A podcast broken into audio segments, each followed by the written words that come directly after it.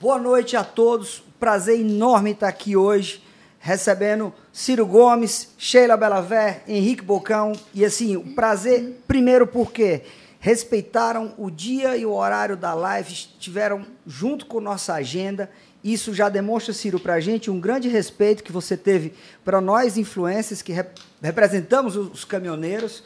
E muito obrigado por estar no nosso horário, no horário de uma live que já vinha acontecendo, tendo mais de mil é, pessoas online na live.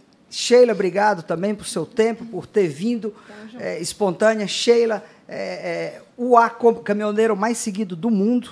Né? Muito prazer ter você aqui em casa. Henrique Bocão também, grande influência mineiro que está aqui com a gente hoje. E vou passar logo aqui de cara a primeira pergunta para as damas. Sheila, vamos conversar hoje à noite sobre esse Brasil, sobre esses caminhoneiros, é, com uma pessoa de muita inteligência que está aqui hoje para a gente debater isso. É, primeiramente, boa noite a todos e agradecer a oportunidade, porque é a primeira vez que um candidato à presidência da República resolve parar e ouvir a dor real de caminhoneiros reais, que, que vivem na estrada, que vivem no caminhão. Meu nome é Sheila Belaver, sou motorista e microempresária e vivo há 11 anos na rua. 11 anos. Meus últimos 11 anos foi dia e noite na rua, assim como milhões de pessoas estão nos assistindo, né, que vão nos assistir ao longo desses dias. E a minha pergunta hoje para o senhor candidato é como é que é a sua visão hoje para a nossa classe? A essa classe que, durante toda a pandemia, fizemos frente, arriscando nossas vidas, deixando nossas famílias sozinhas, para não deixar faltar o alimento pelo Brasil todo.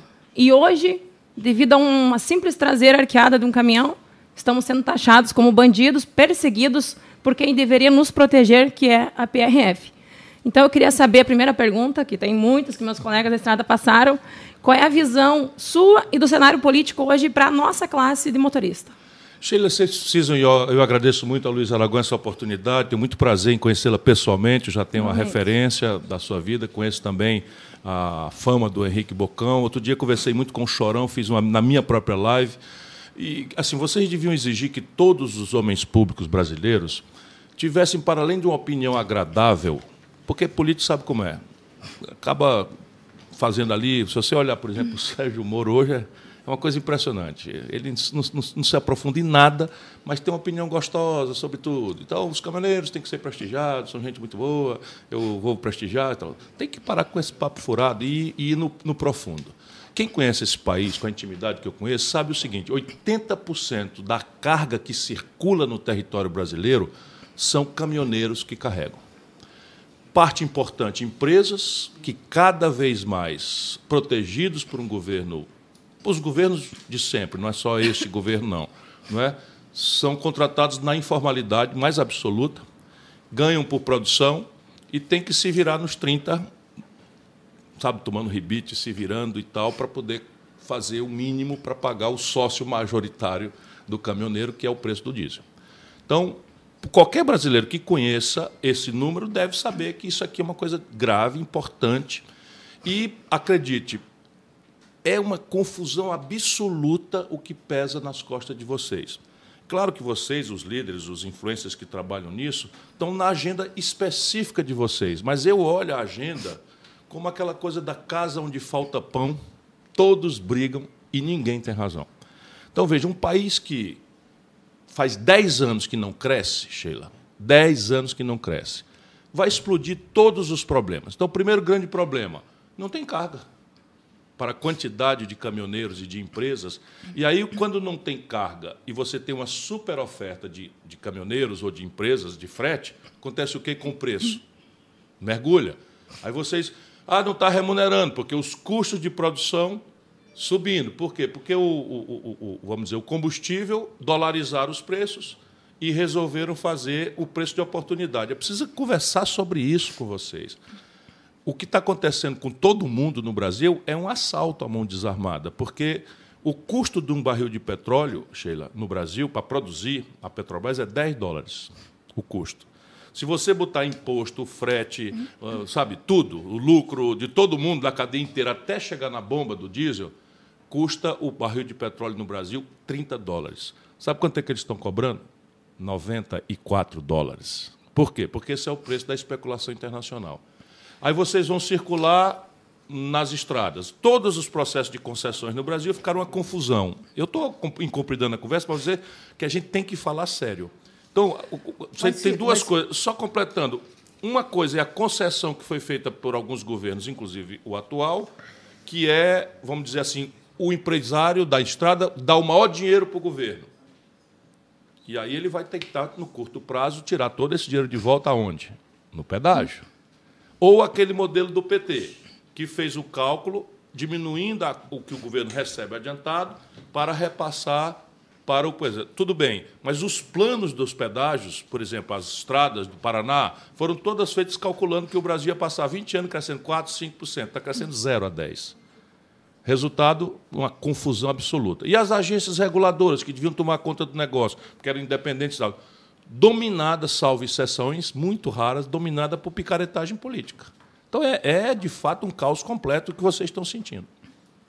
Só sobre a questão do petróleo, que eu acho que o óleo diesel é o grande tema de hoje à noite. Ciro, tem uma solução para isso? Já que se privatizou tanto a, a Petrobras, já que venderam ações e esses acionistas esperam lucro sobre isso, e o, o, o, preço do dólar, você teria durante um governo uma solução? O preço do dólar, desculpa, não, preço do diesel. Claro, você teria uma claro. solução para isso? Eu já anunciei e pago um preço caro por isso, mas eu, quero nem, eu não quero ser presidente do Brasil para repetir o que está aí. Eu quero para mudar. Então eu estou anunciando antes, levo as pancadas todas. Se as pessoas ainda assim votarem em mim, eu serei um presidente com autoridade para fazer a mudança. No primeiro dia de um possível governo meu, Luiz, os jornais publicarão dois editais. O primeiro edital convoca o Conselho de Administração da Petrobras para revogar o que eles chamam de PPI. É, o, é, é, a paridade de preços internacional, que é o que eu acabei de esculhambar aqui. Tá certo? Você tem o barril, o barril de petróleo, tem que ser cobrado como? Quanto custar o barril de petróleo, mais um lucro em linha com as petroleiras internacionais. Por quê? Porque a Petrobras é um monopólio. Na prática, porque se você pegar um sanduíche e for vender na Praça de Patos de Minas, que é a terra do, do, do, do Bocão, e, e, e, botar o preço do, do sanduíche lá em cima, o freguês atravessa a praça e vai comprar do outro. Só que aqui morre todo mundo na mão da Petrobras porque ela é um monopólio. Então, você, todos os monopólios do mundo, o preço tem que ser administrado pelo governo. E eu estudei isso profundamente. Então, o que é isso? Eu, eu passo a cobrar o custo de produção da Petrobras, mais algo ao redor de 6, 6,5% para dar lucro para a Petrobras. Eu não sou nenhum demagogo, nenhum palhaço. Sabe o que, é que a Petrobras está tendo de lucro hoje? 38%.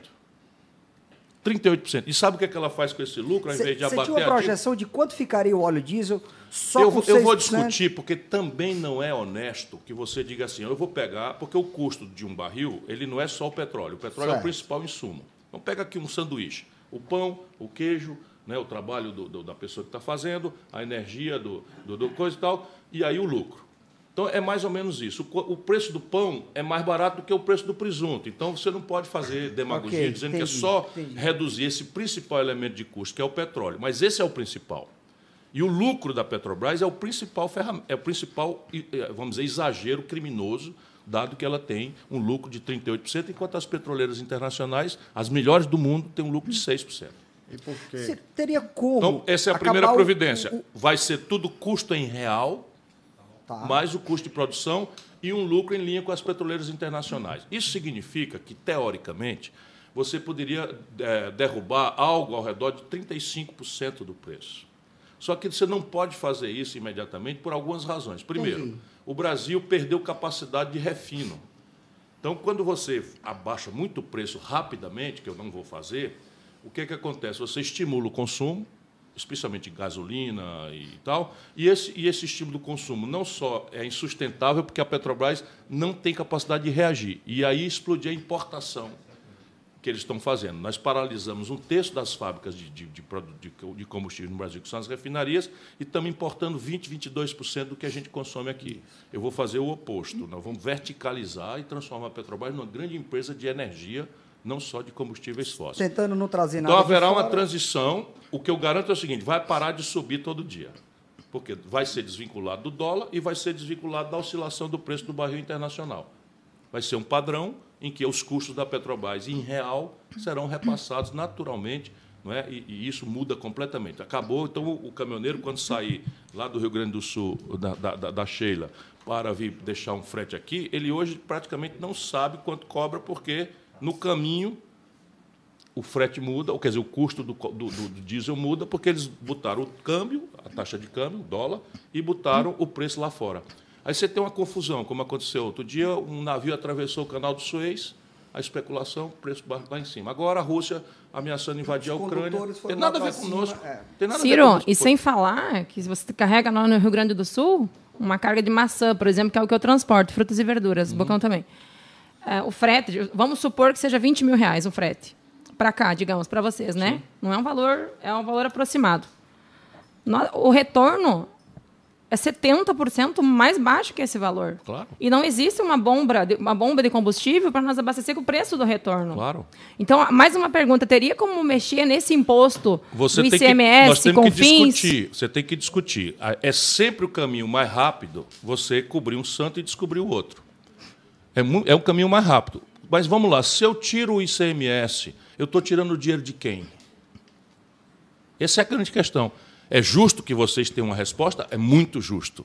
Mas a resposta é: eu tiro do, do acionista minoritário da Petrobras, que está botando bilhões de reais no bolso sem pagar imposto, ou eu tiro da educação do povo pobre? Porque o ICMS está pagando mal e porcamente o salário dos professores. Essa é a grande canalice então, que a essa política... pergunta que muitos não, colegas não. fizeram não tem como mexer nisso. Tem como mexer, tem como mexer. Aí depende do modelo econômico que você pratica, que é o que eu estou propondo. A gente põe em debate o modelo econômico. O modelo econômico que existe hoje no Brasil é o neoliberalismo. O que é o neoliberalismo? Quem for podre que se arrebente. É o exercício selvagem da competição, que teoricamente garante para o consumidor o menor preço. Isso é o que é a música. Competitividade. Competir. Mas só que isso, isso num país como o nosso é isso. Então você tem cargas do sul para cima e tem que voltar com o caminhão ou ele volta batendo e o preço do diesel que você vai pagar é o mesmo. Na verdade, a gente compra o valor do dólar, mas a gente recebe Ganha em real. real. Claro. Então, é. veja, o que eu posso fazer concretamente é: acabou, na, num possível governo meu, no primeiro dia, acaba a vinculação dos combustíveis brasileiros ao dólar e ao preço do, do, do barril de petróleo lá fora. O Ciro não quis falar em valores, mas se não, fosse uma redução de 35%, o diesel ia para 3,67. Mas, você por não favor. Tem como separar a gasolina. Não, eu sei que você não falou isso. Quem é, tá, só, quem... só porque eu quero ser sério. Seria o preço de 2018. Tá certo. Tá certo.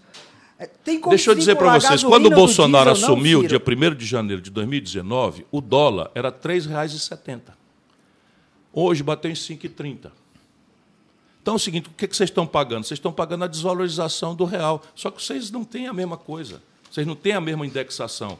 Mas, assim, vamos esquecer os caminhoneiros, vamos falar do, do, do, do, do morador da periferia, do Rio de Janeiro, de Recife, da periferia.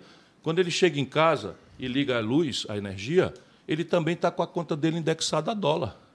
Por quê? Porque nesse modelo de privatização, as grandes companhias de distribuição de energia elétrica foram entregues às multinacionais, que, por trás dos panos, conseguiram que o governo vinculasse ao dólar que é a linguagem que eles conhecem. Então você tem que desindexar essas contas. Então isso é um assunto aparentemente técnico, mas a explicação é muito simples. Nós ganhamos em real e estamos todo dia obrigados a pagar a conta em dólar. E por que que no Brasil só tem a Petrobras, não tem concorrência para a Petrobras? Porque no mundo do petróleo só existem duas coisas, ou os monopólios estatais ah. ou sete irmãs que são um cartel estrangeiro. Então são Exxon, Shell, Texaco, Total, são sete grandes companhias globais que dominam 20% do petróleo do mundo. E 80% do petróleo no mundo, 80% do petróleo no mundo é controlado por estatais. Então a China quem controla é um estatal, a Índia quem controla é um estatal, a Rússia quem controla é um estatal, a Arábia Saudita quem controla é um estatal, a Venezuela, os maiores produtores mundiais têm empresas estatais. Então o Brasil que tem autonomia, isso autossuficiência em petróleo, tinha que optar. Ou entrega o nosso petróleo para uma, uma das sete irmãs que opera em conjunto, aí esse negócio aqui não tem mais nem como o governo mexer.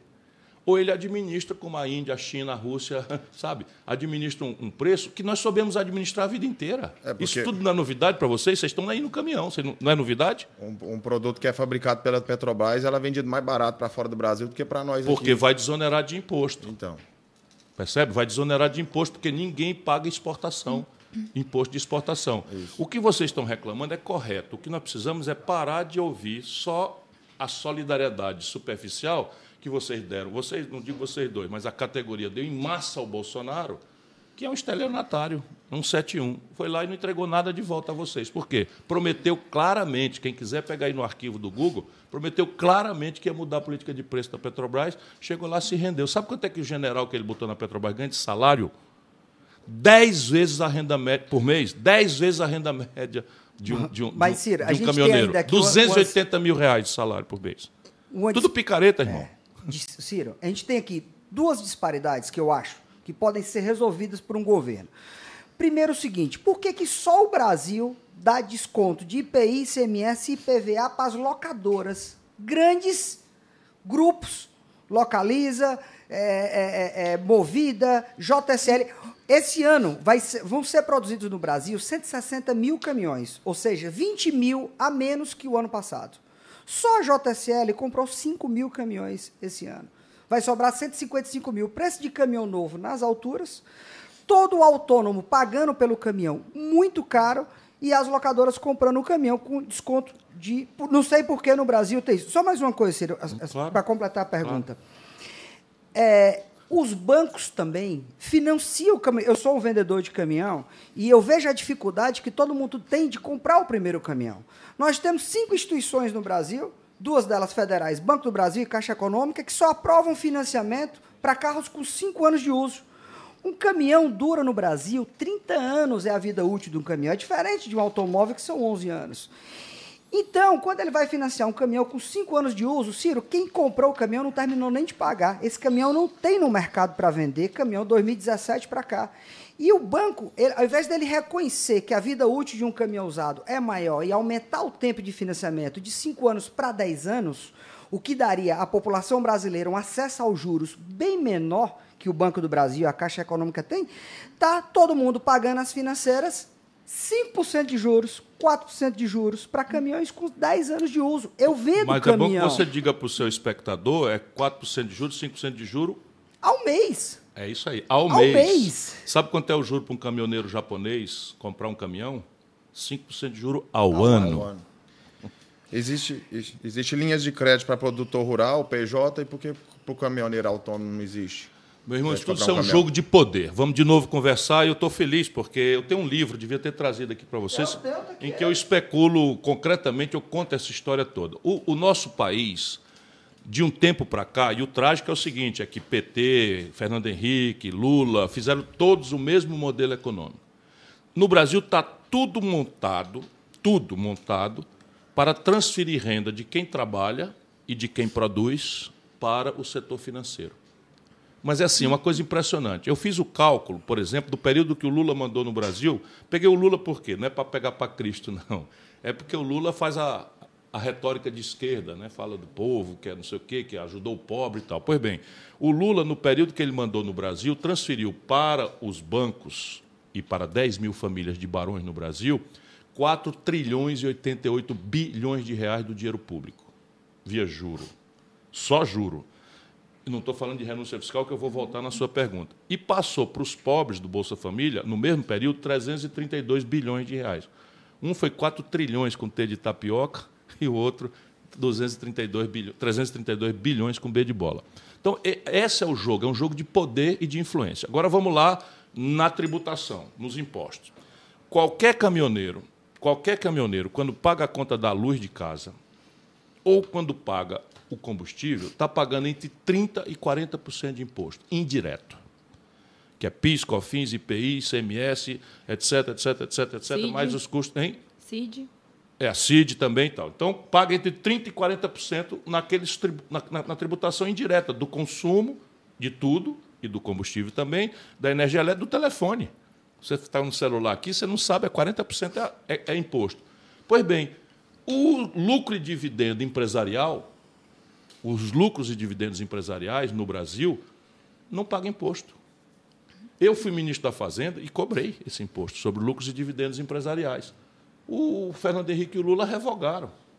O imposto sobre herança, não estou falando de herança de, de 2 milhões, 3 milhões, de 90% do povo, esqueça, não tem que pagar nada mesmo. mas herança de bilhões de reais e tal. Nos Estados Unidos paga 40%, no Brasil 4%. No Brasil 4%. O imposto territorial rural, você paga IPTU na sua casa, embora você passe o tempo nas estradas, mas o IPTU da sua casa vem religiosamente todo ano. E você paga o IPTU. Pois bem, o IPTU da cidade de São Paulo, por mês, arrecada o que essa grande fazenda do agronegócio do mundo, que é o Brasil, arrecada por ano de imposto territorial rural, que é o IPTU de lá. Então, isso é o que a gente chama de reforma tributária, que nós precisamos fazer. Por quê? Porque aí eu vou dizer de onde vem o dinheiro para eu atacar algumas questões. E aí volto ao específico de vocês. Então, vamos lá, renúncia fiscal ainda. Qual é a explicação né, de você dar a uma grande corporação de locação de veículo, a uma grande transportadora, o direito de fazer compra direta com, com, com com o diferimento do ICMS. Favor. E por trás dos panos rola, rola a propina, rola o toco. Você sabe o que é que tem, por exemplo, a cesta básica, teoricamente, a gente não devia cobrar imposto, porque a cesta básica já está levando quase o salário mínimo todo em alguns lugares do Brasil. Pois bem, os caras vão ali de trás dos panos, não sei o que e tal. Isso não é agora, não, do Bolsonaro, não. É Lula. É Lula, é Fernando Henrique. E o Bolsonaro só faz a mesma coisa. Prometeu mudar, como todos acabam prometendo e vão lá e fazem a mesma coisa. Meteram salmão, filé mignon e, e queijo suíço na cesta básica para não pagar piscofins. 8 bilhões de reais de dispensa de imposto, que dá para botar um milhão de crianças numa creche em tempo integral um ano todo. Percebe? Então, tem que passar um pente fino nessas renúncias fiscais, acabar com isso, para você ter dinheiro, por exemplo, para fazer uma, uma, série de coisas que o governo pode fazer diretamente que atenuam os custos e a condição precária da vida do caminhoneiro. Por exemplo, não é? você pode entrar aí com uma política diferente de, de, de, de, de, de, de, de, frete, de frete, não, de, de pedágio, de pedágio. Ou de juro. Você tem a ferramentaria Banco do Brasil, Banco, Banco, Banco do Nordeste, eh, os bancos Caixa públicos, Econômica. Caixa Econômica, BNDES, você tem uma ferramentaria que você pode fazer por quê? Porque para o caminhoneiro, o caminhão é um bem de capital. E quando você tem um bem de capital, você financia com o Finame, que tem outra condição pelo BNDES. Você tem que entender isso. Esse Finame ele foi hum, vastamente colocado no Brasil, juro de 2,5% ao ano, mas Ciro não chega no autônomo. Ele Sim, só vai para o grande. Não chega, 2012, meu irmão. Não chega, eu vou lhe explicar 2009, de novo. Quando chegou o Euro, o Euro 3 no uhum. Brasil, nunca se vendeu tanto caminhão. Agora, o grande paga 280 mil no caminhão trucado, o autônomo paga 525. É, é uma diferença. E você pensa que isso é por e acaso? E o juro deles. É, isso tudo é o modelo econômico, que eu disse aqui numa frase: é o, é o de quem for podre que se arrebente, de quem for forte que, que prevaleça. E eu defendo um outro modelo. Eu defendo o nacional desenvolvimentismo moderno, que se preocupa em fazer com que o governo se associe com os empreendedores e apoie o esforço do empreendedor sem qualquer tipo de preconceito, mas com uma clara prevalência do, do pequeno. Por quê? Porque, no limite, sete em cada dez empregos no Brasil vem de pequeno. Sete em cada dez empregos, não é negócio de pouca coisa, não. Sete em cada dez empregos no Brasil são germinados por pequenos.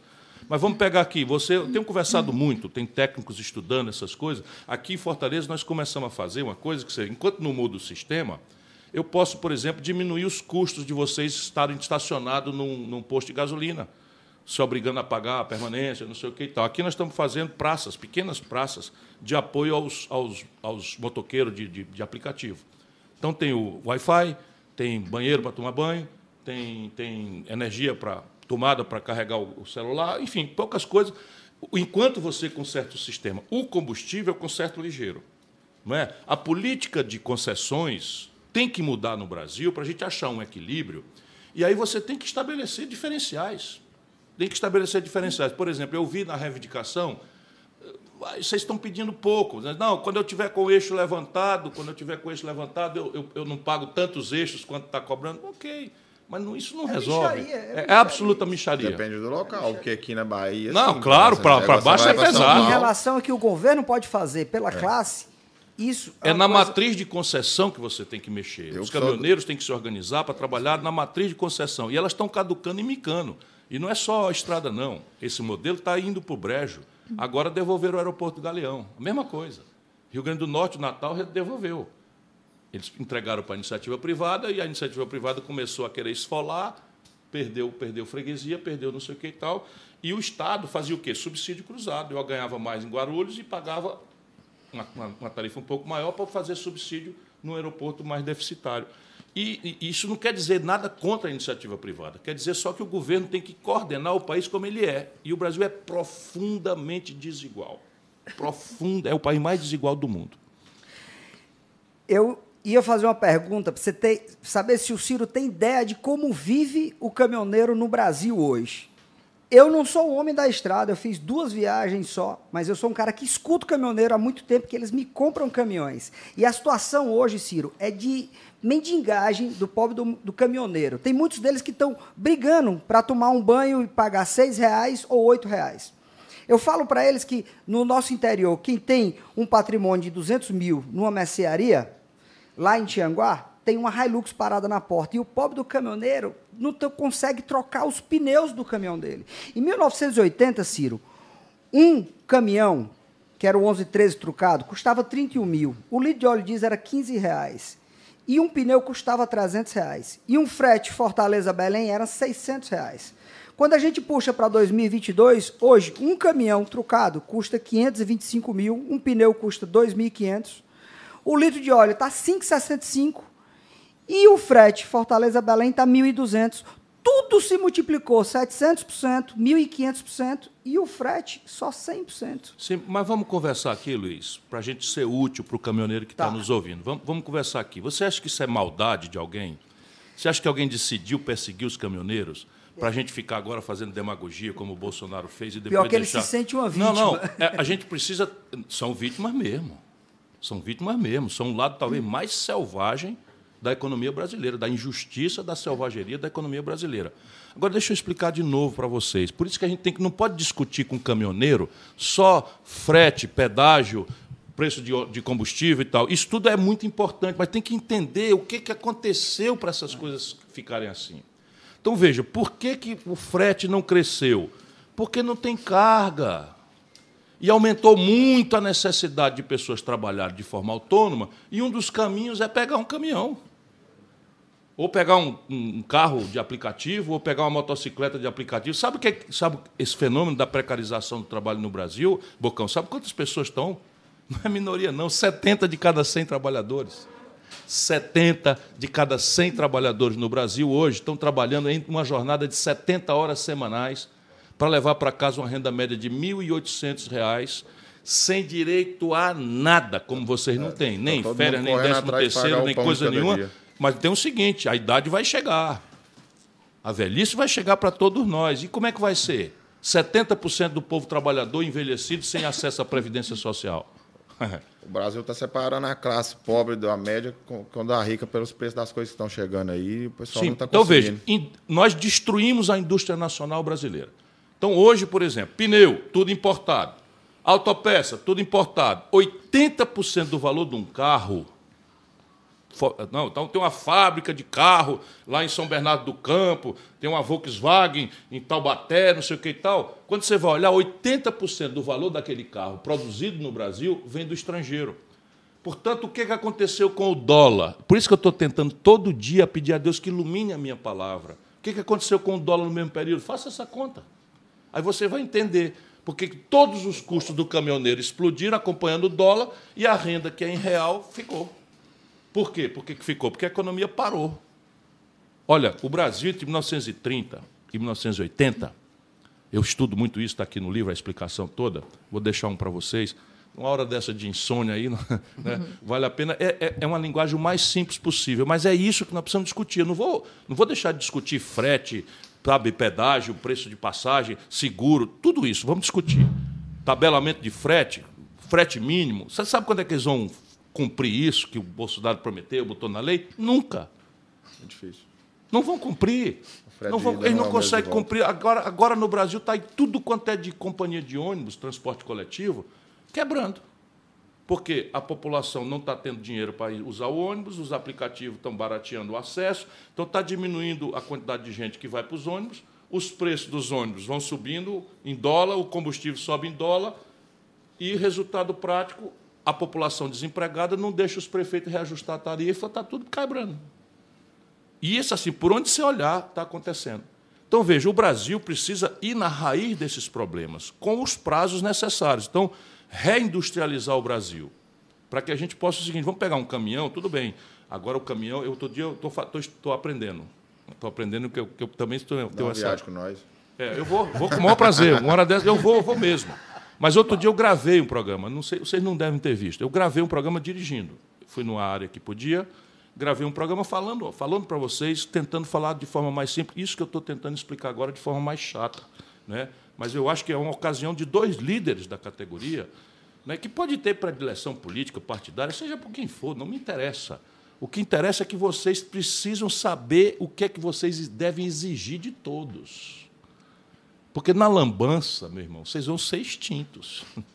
Percebe? Nós estamos sendo extintos. É. O autônomo está sendo extinto. É isso que está acontecendo. E é Vai de propósito. sobrar só os grandes empresários, isso. que foi quem usufruiu dos benefícios do pró-caminhoneiro, que devido a tantas regras e tantas exigências, quem tinha pouca renda acabava não sendo aprovado. E quem foi aprovado e acabou pegando por um belo desconto, como diz o de impostos, como acabou de falar o Luiz Aragão, foi os grandões. Isso. Que estão só comendo é os pequenos. Mas isso está acontecendo no Brasil inteiro. Sabe a pandemia? Nós fizemos aí um mutirão de pressão, não sei o que e tal. O Banco Central passou um trilhão, de novo, um trilhão é dinheiro que gente besta como nós não sabe contar. Um trilhão é mil bilhões. Um bilhão são mil milhões. Você vê o tamanho do dinheiro. O Banco Central tirou do dinheiro do povo brasileiro um trilhão e passou para os bancos particulares ajudar os setores todos, por causa de enfrentar a pandemia, a queda do, da atividade econômica e tal. Sabe o que, que eles fizeram, os bancos, com esse dinheiro? Emprestaram de volta para o governo. O governo deu para eles sem juro e eles pegaram e emprestaram de volta para o governo com juro que agora está em 10,75% ao ano. Então é o seguinte: o, toda a estrutura no Brasil está montada para fazer isso. E é a política, e só ela que é capaz de mudar. Então, e eles querem o quê? Que cada, os médicos discutam o problema dos médicos, os caminhoneiros discutem o problema dos caminhoneiros, os professores discutem o problema dos professores, e, e, a grande tramóia fica sem discussão. E isso é o que eu vou fazer, trazer a discussão do que interessa, o modelo econômico e os seus desdobramentos na vida real do povo. Temos uma coisa também que eu acho que a gente precisa da ajuda, que é o seguinte, Ciro. É, eu não conheço um vereador, um deputado estadual, um deputado federal caminhoneiro é uma classe extremamente sem representantes. Não sei se você conhece algum não, que você conhece o Brasil casa, inteiro. Não para em casa, não faz, né? Pedra que rola então não é cria seguinte, limo. É uma classe que não tem representatividade política, por quê? Porque no dia da eleição, só 20% estão em casa. Isso. Está todo mundo viajando. Então não é justo o caminhoneiro não fazer um voto. Ele em viajando, trânsito. em trânsito sem ser um voto nulo. Que ele dê o voto para o eleitor dele, estando ele é onde ele estiver. Ou é então o caminhoneiro vai parar no dia é, da eleição. Eu, eu, o máximo, o máximo que a gente consegue fazer é justificar quando sim, está viajando. Sim, como sim. acontece sempre. É, eu não, não tinha me ocorrido Ainda essa ideia. Trabalho. Não tinha me ocorrido essa ideia, mas ela pode ser estendida a pilotos de avião, a uma série de pessoas que, por razões Injusto, profissionais, estejam fora do seu domicílio, deviam poder votar. Não, não, não, posso dizer aqui, mas é porque é uma ideia que eu não tinha tido, nem ninguém tinha me falado nela ainda. Uma, é uma ideia interessante. Ciro, como é que você vê a indústria das multas? Tantos fotossensores baixando de 60 para 50, pegadinha e tudo, isso está acabando também com a classe. Eu fui a São Paulo, peguei cinco multas. E eu ia descarregado, sem pressa, com minha esposa e tudo, mas é, eu ia no cavalo sem carreta. E a gente vê, cada dia eu recebo eu pago mensalmente de caminhões que eu recebo mais de 17 mil mensal de multas que as outras pessoas receberam num caminhão Sim. e me passam, e a gente paga isso todos os meses. É um negócio extraordinário. Como você se posiciona em relação Veja, a isso? É, eu sou muito sério, procuro ser muito sério, e eu sei que é muito chato. Eu também, de vez em quando, recebo uma multa em casa e não gosto nada disso. Mas veja, multa, teoricamente, é uma coisa que só deve acontecer se a gente lucidamente cometer um ilícito. Então, o que é que nós temos como comunidade que fazer? Discutir o que é razoável que seja lícito ou ilícito. Então, lícito ou ilícito. Então, você tem um debate, um debate doído, sofrido, porque a minha ex-mulher, atriz, ela fez um, um, um, laboratório de caminhoneira com o, o, Fagundes e o Stênio Garcia. Carga pesada. Carga pesada. E a Patrícia Pilar fez um, um período, fez essa, essa coisa. E ela fazia o laboratório. Minha e, assim, inspiração. Assim, o quê? Foi minha inspiração. Ah, jura? Que bom. Olha. A, série Carga Pesada e ela Sim, sendo a caminhoneira é, lá isso. inspirou muito na época Pois bem, é, e ela era muito ela é muito obsessiva como atriz, ela faz, ela estuda, faz laboratório e eu, e eu parceiro dela, companheiro, segui, acompanhei. As histórias que, que ela pegou, a gente foi para madrugadas por aí para ver, para conversar, e ela faz isso. É uma coisa absurda, certo? Mas vai lá. Então, camarada tem o seguinte: eu estou devendo, a prestação do caminhão vai vencer no fim do mês. Eu, se, eu não, se eu não rodar 14 horas, 15 horas, 16 horas, eu não faço o valor que eu tenho que fazer, eu tenho que tomar um, um, um, um rebite e não sei o quê. O cara está, de repente, doutor, eu, eu, eu com o olho aberto eu dormi. Então, é evidente que esse é um drama que, em direito, você, você estuda determinadas condições que eliminam a, a, a vamos dizer, a, crime, a, a, conduta criminosa pelo elemento subjetivo. Não vou dar aula de direito aqui, mas assim, você pode eventualmente matar uma pessoa em legítima defesa. Você não está cometendo crime, porque você está numa situação terrível e extrema. O estado de necessidade é também uma das, dessas condições. Mas não é razoável que a gente faça demagogia para dizer, por exemplo, que velocidade, excesso de velocidade, não tem que ser multado. É, isso aí é o Bolsonaro. Tem, sabe por quê? Porque é claro que, que tem muita gente séria, que tem muita, muita habilidade, que, sabe, que, que consegue meter 150 quilômetros num carro e, e, e, e se virar bem na coisa. Mas, na regra, na estatística, é mortal, irmão. Então, Fortaleza, por exemplo, ganhou o prêmio internacional, nós estamos a, a capital que mais reduziu mortalidade. Chato pra cacete, mas os técnicos descobriram que se a gente reduzir a velocidade na cidade para 30 quilômetros, 40 quilômetros, chateia a vida de muita gente, mas salva, sabe? E se a gente lembrar que é um filho da gente que não foi atropelado, talvez a gente. Então, o que é que tem que fazer? Pegar o conjunto da categoria e discutir e validar modernamente o que é que é razoável e o que é que não é. Eu acho, por exemplo, francamente, com a modernidade que tem, freio a disco, direção hidráulica, uma série de coisas, você está com 80 km de velocidade numa estrada, é pouco, eu acho. Porque essa era a velocidade 40 anos atrás, 30 anos atrás, quando a direção era mecânica, no freio era, era disco, enfim. Né? Então, acho que chamar, discutir, mas uma vez estabelecido que legalmente esse é o limite, infelizmente a multa tem que fazer parte. É, tem regrazinhas também que agora está muito falado. No Brasil, nesses últimos três dias, estourou arqueamento de mola. É uma briga a exageros, que realmente não dá para permitir. Pronto, me pegou, não tenho a menor ideia do que, é que isso significa. Traseira levantada. A traseira levantada. É. Mas isso é, é... é... por isso que eu falei na primeira pergunta. É Nós éramos heróis é. na pandemia, agora estamos sendo taxados como bandido. Ciro, tá, tá pela imprudência discutido. de quem vem atrás. Ah, não. Está muito é discutido esses, desses três últimos dias. O Brasil está fervendo em meio aos caminhoneiros devido a isso. É você pegar o caminhão, arquear a traseira disso. Geralmente e isso é o que é um, é um recurso para ficar mais mais firme. Mais firme. Ele dá mais ah. estabilidade no caminhão, porque geralmente os caminhões são feitos no Brasil para rodar no peso padrão. Padrão. Mas o preço que se paga do frete não dá para rodar em alguns momentos no peso padrão. Uhum. Então, ele arqueia o caminhoneiro que tem uma segurança também nisso. Que é o seguinte: a gente tem as estradas com as rodovias sem acostamento. Se você desce um caminhão sem arqueamento, e a carga tiver alta. de uma vez e a carga estiver alta, você tomba o caminhão. Ah. E esse arqueamento, ele ajuda com que você mantenha a estabilidade Reforça do caminhão. Fecho. Aí não fica mole. E a polícia então, bom, eu preciso que vocês me orientem, porque eu não, não entendo absolutamente nada, não posso dizer nada ah, para é, vocês. Esses dias tem sido o assunto da PRF. Inclusive, a própria PRF fez vídeos alertando a população que vendo um caminhão assim, poderia ligar na hora que eles iriam é mobilizar é para tirar esse caminhão da estrada. Como é que eu, Ciro Gomes, governo? Eu já fui governador, já fui prefeito e tal. Eu nunca, nunca, nunca, nunca tomo decisão sozinho. Nunca.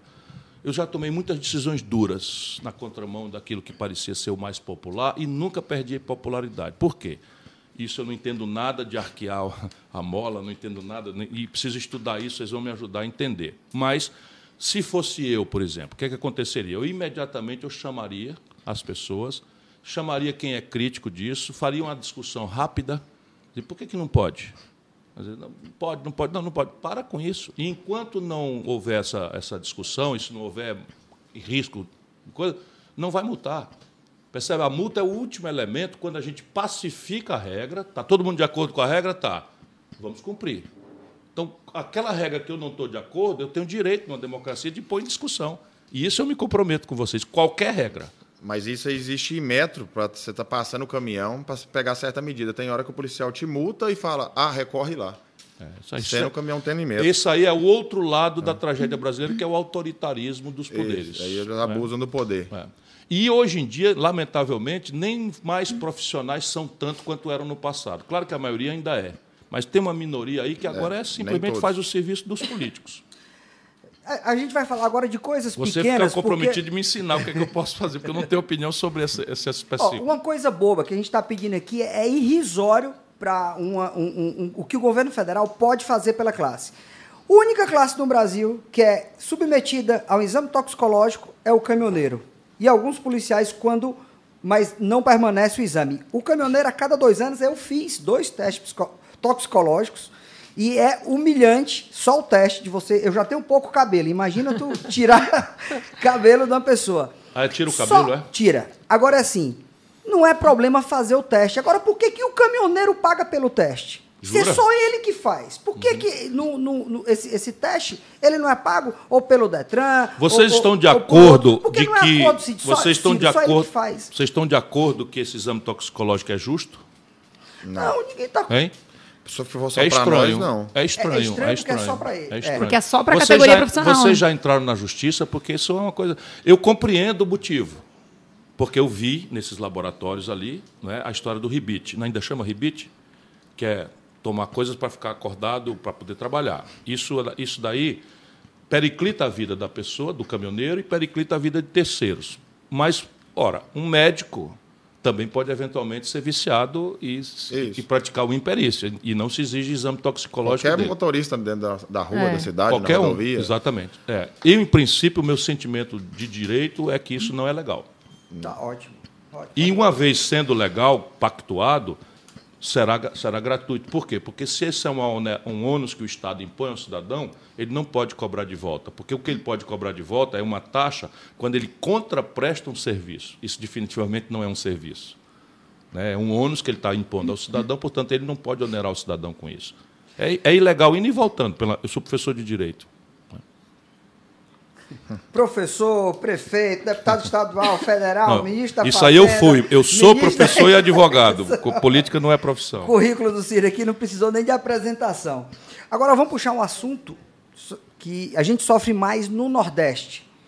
Posto fiscal. Por que, que se constrói posto fiscal? Por que, que os governadores contratam todos os anos melhores profissionais através dos concursos e a gente tem no Nordeste uma série de posto fiscal que é ridículo uma cobrança tão retrógrada dessa. Que você para um caminhão no Pena Forte, você já parou no Pena Forte, você já parou no Pena Forte. Horas você... e horas. Um absurdo. Aí você atravessa o estado, aí você para no outro. Aí você vai até a Bahia. Tem hora que você fica três horas lá, né? E, e, e isso é um terror. A gente acha que um governo que está construindo um posto fiscal, ele está fazendo um desfavor a um caminhoneiro. Que ele procure fazer esse tipo de tributação mais moderna, que a gente já tem recursos para isso, temos homens inteligentes no governo para fazer esse tipo de cobrança e acabe com isso, porque atrasa muito a vida deles. A vida deles nesse posto fiscal é muito ruim, não tem banheiro, são atendidos mal, aí você pode falar mais por mim do que Local eu tenho mais uma pergunta em relação a. Nós estamos falando agora em PRF, multas Aqui e tudo mais. Aqui no Ceará, pelo que eu lembro, nós tentamos ajudar a resolver isso com, com, com, com, com esses scanners. Nós temos hoje, por exemplo, eu fui ver o scanner funcionando em Tianguá. Na, na, na mas ali no Penaforte não funciona mais não há funciona. muito tempo. O, o scanner, mas existia. Teve no começo. E aí quebrou e não Nunca consertaram. A Dom Camilo Santana. Sim, mas o que eu quero dizer é que a tecnologia, vocês têm razão, você não pode atrapalhar a vida do cidadão. Fiscalizar, infelizmente, é uma necessidade vital, porque aqui a intenção não é o caminhoneiro, é a carga. Percebe? Como o Nordeste. Aí você diz, por que mais principalmente o Nordeste? Por quê? Porque o Nordeste é muito mais importador. Tudo que a gente consome aqui de manufaturado vem de fora.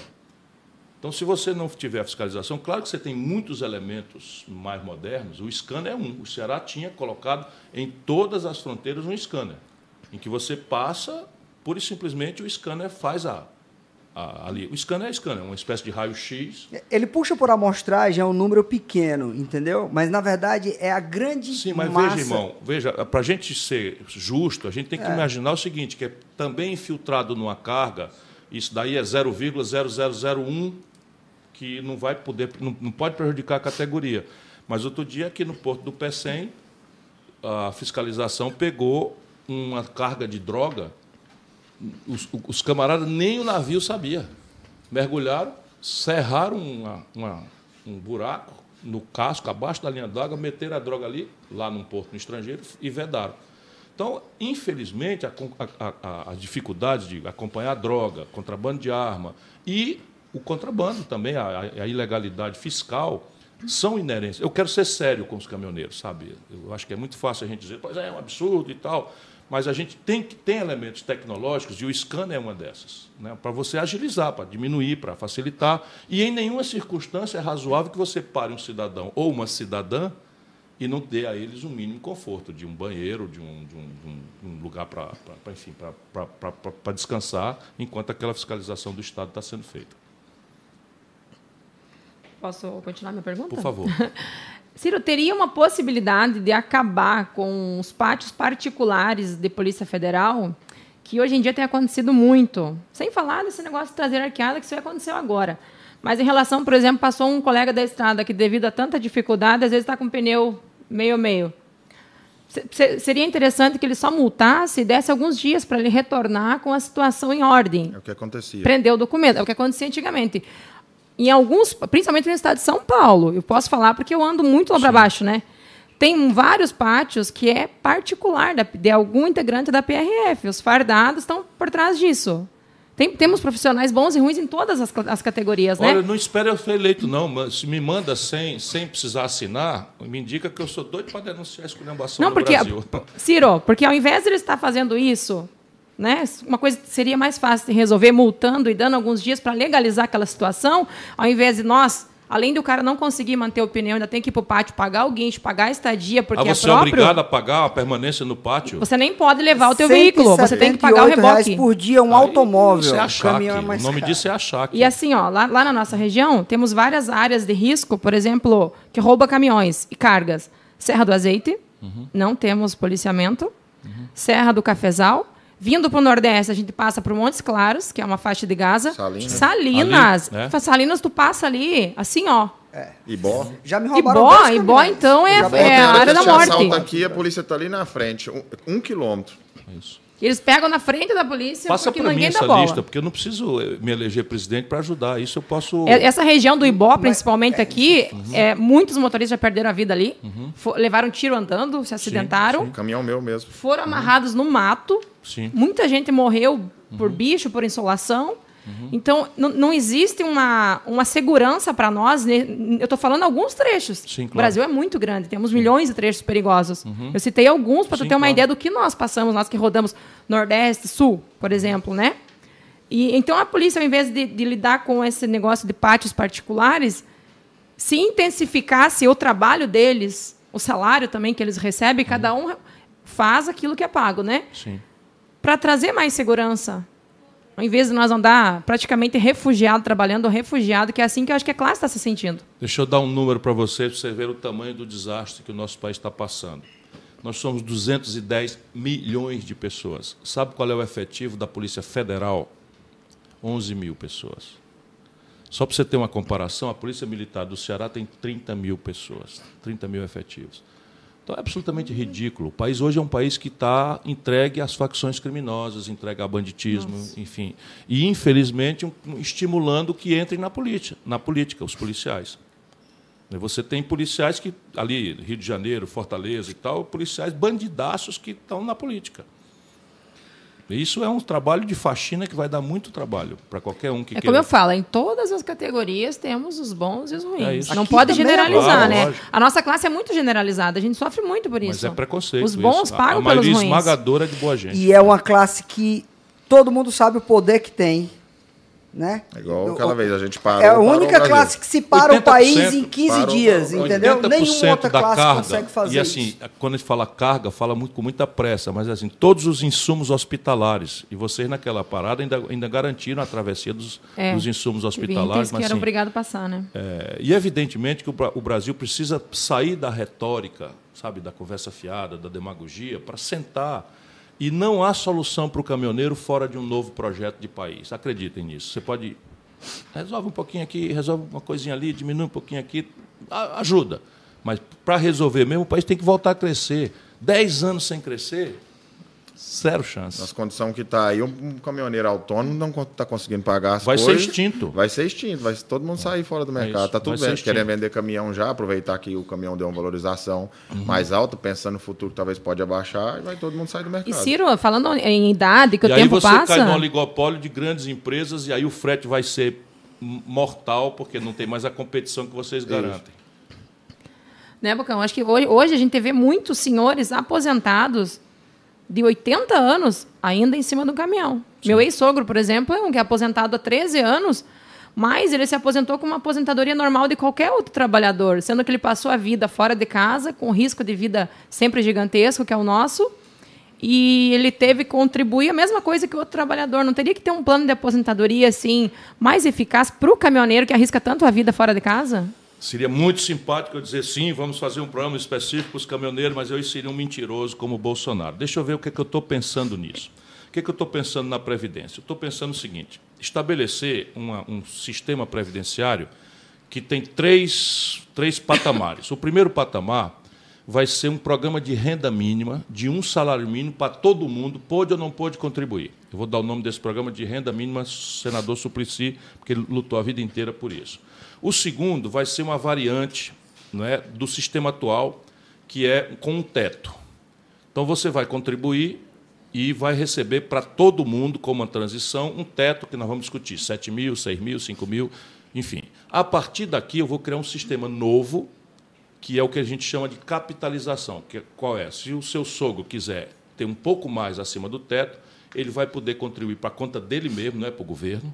Vai ser uma espécie de caderneta de poupança dele mesmo, só que ele não pode mexer enquanto não, não recuperar, enquanto não implementar o tempo da aposentadoria.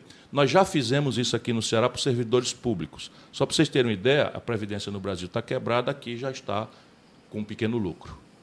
E funciona. Aí as categorias vão, vão escutar. no estudo estatístico, eu até quero perguntar para vocês, mas no estudo estatístico que a minha equipe estudou, a renda média do caminhoneiro brasileiro é 28 mil reais. Eu achei muito alta. Claro que essa renda é, é bruta, né? os custos estão, estão, estão, vai tudo sendo comido. Mas confere 28 mil de por renda ano? média? Não, por mês. Oh. Onde? Aí nós estava bem não, então, então a distorção está na, na questão das empresas. Não, não existe esse salário. Não existe esse salário. Não, não existe porque o nosso lucro está ficando tudo Não, no, não é lucro que eu estou falando, é renda. Aí dessa renda você desconta. Você me falou que o frete que você traz de verdura e fruta é 20 mil reais. Uma sugestão, aproximadamente. Isso quanto tempo você leva? Você faz duas cargas dessa por mês? Faz. Então dá 40 mil. Não, é Não, não, não, não, Ciro, O de voltar assim... come, o, não sobra o Não, falando, é para voltar a gente tô, volta tirando o dinheiro da vinda. Só para a é. gente combinar onde é que nós estamos falando. A renda não é o líquido que fica para você. Depois eu tenho que descontar os custos todos. Porque a renda tem a ver com a, o padrão de aposentadoria. Por isso que eu estou perguntando. Né? No estudo que eu tenho, é de 28 mil. Que a renda, não é o líquido, entendeu? Não é o que você bota no bolso, não é o que você leva para as crianças. Que aí você vai pagar o diesel, vai pagar tudo mais, né? E aí Mas tá só trocando cebolinha, igual fala. Deixa eu só dar uma notícia boa aqui. A Trend, Ciro com os caminhoneiros já é o quinto Twitter mais visto no Brasil. Parabéns, Opa. Ciro, viu? Parabéns a. Né? Ó, Parabéns. eu vou só falar uma coisa aqui, não é uma pergunta, Ciro, é um conselho. Uhum. O caminhoneiro é uma classe muito fácil de se identificar ela. É diferente se você for beneficiar os pescadores que estão na situação de apuro, você tem que criar um sindicato dos pescadores para cadastrar cada um deles. Os caminhoneiros autônomos estão identificados no Brasil com habilitação CDIE. Esses são eles. Uhum. Então, Ciro tem um projeto para emprestar juro para esse autônomo, para essas pessoas, é só dar para quem tem habilitação CDE. não mistura muitas pessoas, muitas pessoas físicas não têm essa habilitação. É só quem é o autônomo. Então, é como você possa identificar essa classe que é tão sofrida no Brasil. Eu acho, só eu por acho isso, entendeu? Já está na identidade do cara. Acho uma sugestão inteligente, pode ser o, o critério para muitas abordagens, mas deixa eu dizer diante de dois líderes, nada substitui uma organização mais forte de vocês. Não é para exercitar a força que vocês têm contra ninguém, mas é para que vocês sejam imponham respeito. Percebe? Porque chega a véspera de eleição, todos os políticos têm essa mania no Brasil. Falar, ah, se você pegar o Lula, o Lula é um encantador de serpente. Parece assim que esse país ferrado que está aí, ele não tem nada a ver com isso. Né? Parece que não foi ele que arrebentou a economia do Brasil, parece que não foi ele que deixou esse sistema de impostos absolutamente perverso, essas contradições todas. E está aí. Se apresentando desde 89, toda eleição é o mesmo. O Bolsonaro fez a mesma coisa. Eu me lembro. Tal. E na época eu disse assim: olha, precisa ver aí, tem que fazer uma coisa organizada, porque não pode segurar as cargas do, do abastecimento dos hospitais. E eu acompanhei e foi muito, muito sério. E eu fiquei animado: opa, eles estão organizados depois nunca mais se organizaram. Essa linha de crédito você falou que é igual a do produtor rural, do PJ que eu tinha falado aí. Isso aí, produtor rural não exige nada. Só para vocês terem uma ideia da, da roubalheira desse país, existe uma lei que obriga, que eles chamam de exigibilidade. Então, todo banco tem um pedaço do dinheiro que o banco tem, por lei, é obrigado a aplicar na agricultura. O que é que eles fizeram no Brasil? O Banco A criou uma agropecuária, A, o Banco B criou uma agropecuária B, o Banco C criou uma agropecuária C, e o Banco A empresta para a agropecuária do B, que empresta para a agropecuária do C, e o dinheiro só passa na contabilidade, não chega nada na agricultura. E o governo paga o subsídio. O Brasil é um país assaltado, estou dizendo a vocês. Paga o pato, o cidadão. É isso. É isso. É isso mesmo. Agora, Ciro, é, essa classe, como é que a gente consegue organizar? Já que ela não tem representatividade política zero, e os caminhoneiros estão todos sofrendo, mas como é que consegue? Eu não sou um digno representante da classe dos caminhoneiros, porque eu não sou um caminhoneiro, Sim. eu não me sinto representante deles. Mas como é que esses caminhoneiros fazem para representar a classe, para eles se juntarem? Hoje em dia, com como a internet. Como é que isso aconteceu em outras, em outras é, categorias? Hoje em dia, com a internet, eu, eu já fui PX, eu não sei se vocês ainda usam o PX. Muito. Eu já fui PX7, Bravo 1390, era, era o meu prefixo. Então, vocês o que a, base da organização é a comunicação. E a grande questão é tentar se organizar ao redor daquilo que a categoria pede e, e, e, a partir daí, impor a todos os candidatos a agenda de vocês. Percebe? Nenhum, nenhuma sociedade madura é apaixonada por político, sabe? Nenhuma sociedade madura no mundo apaixonada. Não, esse candidato aqui. Porque no Brasil está desse jeito. O cara, se for Bolsonaro, Bolsonaro bate na mãe, chama Jesus de palavrão, anda pelado na rua, cara, mito, mito. O Lula faz as maiores loucuras, chama Jesus de palavrão. Estou dizendo aqui, comparando. Por quê? Porque virou um país de fanáticos. E aí a agenda, você cai na lambança, cai na conversa fiada. Então, o que, é que eu sugiro a vocês? Se comuniquem, já surgiram lideranças, mas são lideranças que surgem já engajadas no Partido Encarnado, no Partido Azul, com a simpatia. Isso é, bo é burro. Cada um tem direito, cada um são cidadãos, tem direito de escolher, tem que ter sua paixão. Mas na luta da categoria, a chave aqui é se organizar, criar uma agenda objetiva, prática, e forçar todos os candidatos de todos os partidos, de todas as cores, a reagir àquilo. Fala para mim, o que, é que você vai fazer nisso aqui? Percebe? E isso é a saída para todo mundo no Brasil. Sabe, não vai cair do céu. Ou a gente luta organizadamente para conquistar nossas coisas, ou aqueles que têm o poder real, porque o Brasil imprensa livre, imprensa livre, ok, imprensa livre são cinco famílias são donas da chamada mídia nacional. Cinco famílias de milionários se reúnem, jantam em São Paulo e combinam. O que é que nós vamos dizer da greve dos caminhoneiros? É tudo um bando de bandido que estão saindo do país, não sei o que, então daí a pouco está o povo revoltado com vocês. Percebe? E é assim que a vida é no Brasil. Setor financeiro do mesmo jeito? Ele, são... Eles é que mandam. O setor financeiro manda por quê? Porque essas cinco famílias, cada uma delas tem 10 bilhões de reais aplicados no juro alto. E sim, não estou me queixando, estou dizendo como é que se luta. Eu, eu sou um exemplo de luta. Imagina, o que eu disse aqui Os caras não vão dizer, porra, o Ciro, o Ciro é, é, é, é fez umas ideias ali que não dá para praticar. Não, o Ciro mostrou um livro e tal. Eles vão dizer assim, o Ciro é bocão. O Ciro é destemperado. Vocês ouvir isso de mim, às vezes, porque não dá para dizer que eu sou ladrão, não dá para dizer que eu sou incompetente, nem que eu ando mentindo, com demagogia. E eu tenho estrada. Então, estou procurando conversar sério com os caminhoneiros do Brasil por intermédio de duas jovens lideranças, talentosos, inteligentes, queridos pela categoria.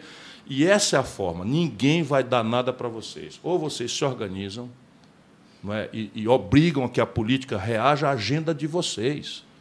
Reagir não que significa dizer eu estou de acordo, não. Isso aqui pode, isso aqui não pode. Isso aqui pode, isso aqui não pode. Isso aqui é o prazo, isso aqui custa tanto, isso aqui não dá. Então, uma agenda prática, como nós passamos aqui algumas conversas, algumas coisas, eu fiquei aqui, isso aí é justo. Como é, pô, vou defender que existe uma indústria da multa. Eu procurei ser honesto e tal. Pronto, perdi a simpatia do um bocado de caminhoneiro, mas é assim que eu sou. Ah, indústria da multa, aí eu vou lá, viro o presidente, continua tudo igual. Ah, o filho da puta estava lá comigo, foi todo simpático, disse que era contra a indústria da multa e agora continua, percebe? Mas pátio de PRF, não sei o quê, então eu acabo na primeira semana. Você é só me dar o nome. É só me dar o nome. E posto que hoje você abastece lá, amanhã, por exemplo, você não consegue abastecer lá, você para lá para dormir e você quer cobrar.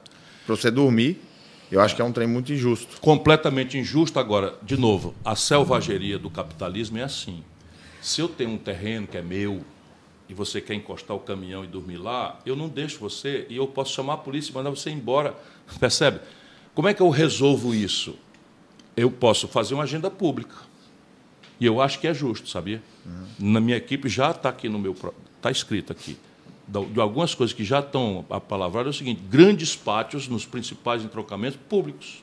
Públicos. públicos. Eu conheço e estradas. Segurança. Isso é barato. Público, de público quer dizer o governo tomando nada, conta. Banheiro. Governo. Sabe, banheiro tal, tudo bem, você vai pagar o café, vai pagar não sei o que, tá, mas o banheiro limpo é o governo que vai dar. Você não é dar, vai propiciar uma é. ferramenta de economia brasileira, uma condição mínima de dignidade. Isso eu faço, mas na primeira logo, na primeira, na primeira levada do governo. Eu conheço isso nos Estados Unidos. Nos Estados Unidos eles têm as estradas, tem balões que têm banheiro públicos, tem banheiro, tem é, é rest area que eles chamam, área de descanso. São públicos. Mas é, era, era o projeto para nós, mas é, infelizmente não é temos. Ou o concessionário que o governo der, tem que fazer. Público. Não é negócio de cobrar. Tem cada um posto de gasolina cobrar porque você está esfolado, precisa parar de dormir um pouco. Que é isso? É, mas, Ciro, assim, a ideia do Bocão aqui é um negócio tão simples, tão barato para o governo. Eu saí daqui de Fortaleza, fui até Chuí. A gente viu dois grandes postos que atenderam a gente, era caro. Mas o que, que a gente pode fazer para um negócio desse? Ao invés do governo também, vamos facilitar o privado. Que esses postos de gasolina, que sejam grandes paradas, que o privado faça esse posto, eles têm alguma isenção de imposto. Que facilitem irmão, mas você, ele você gosta, você uma, gosta. Uma... Veja, mas vamos conversar sério. Nós aqui estamos preocupados com a educação do nosso povo. A gente está falando de micharia, Ciro, para poder melhorar tá falando, a qualidade dos caras tá na estrada, Para querida e respeitada categoria dos caminhoneiros. Eu estou me colocando como, eventualmente, o cara que vai servir a grande nação como um todo. Tá. Então, veja, por que, que a gente vai tirar o imposto do, do, do, do óleo diesel e deixa o lucro do, e deixa o lucro do, do, do, acionista minoritário privado exorbitante, na faixa de 38% contra 6% que é do mundo. Sabe, porque isso, é, é, parece assim que as coisas do público é, é, a coisa do ninguém, mas a coisa Entendi. do público não é a coisa do ninguém, é a tá. coisa do todos. Está precisando de segurança para vocês? Como é que tem segurança? Ou eu falo em segurança com um efetivo policial que não seja 11 mil pessoas para um país de 210 milhões de habitantes, ou eu estou mentindo. Eu tenho que expandir a polícia. Onde é que eu vou tirar o dinheiro para fazer isso? Eu não sou um mentiroso. Eu tenho que dizer, então, proteger o dinheiro que seja justo. Tá. Mas vamos lá, vamos lá. É razoável que a localiza tenha isenção de IPVA? É razoável que o um motoqueiro de aplicativo no Brasil pague 4% de IPVA no valor da moto?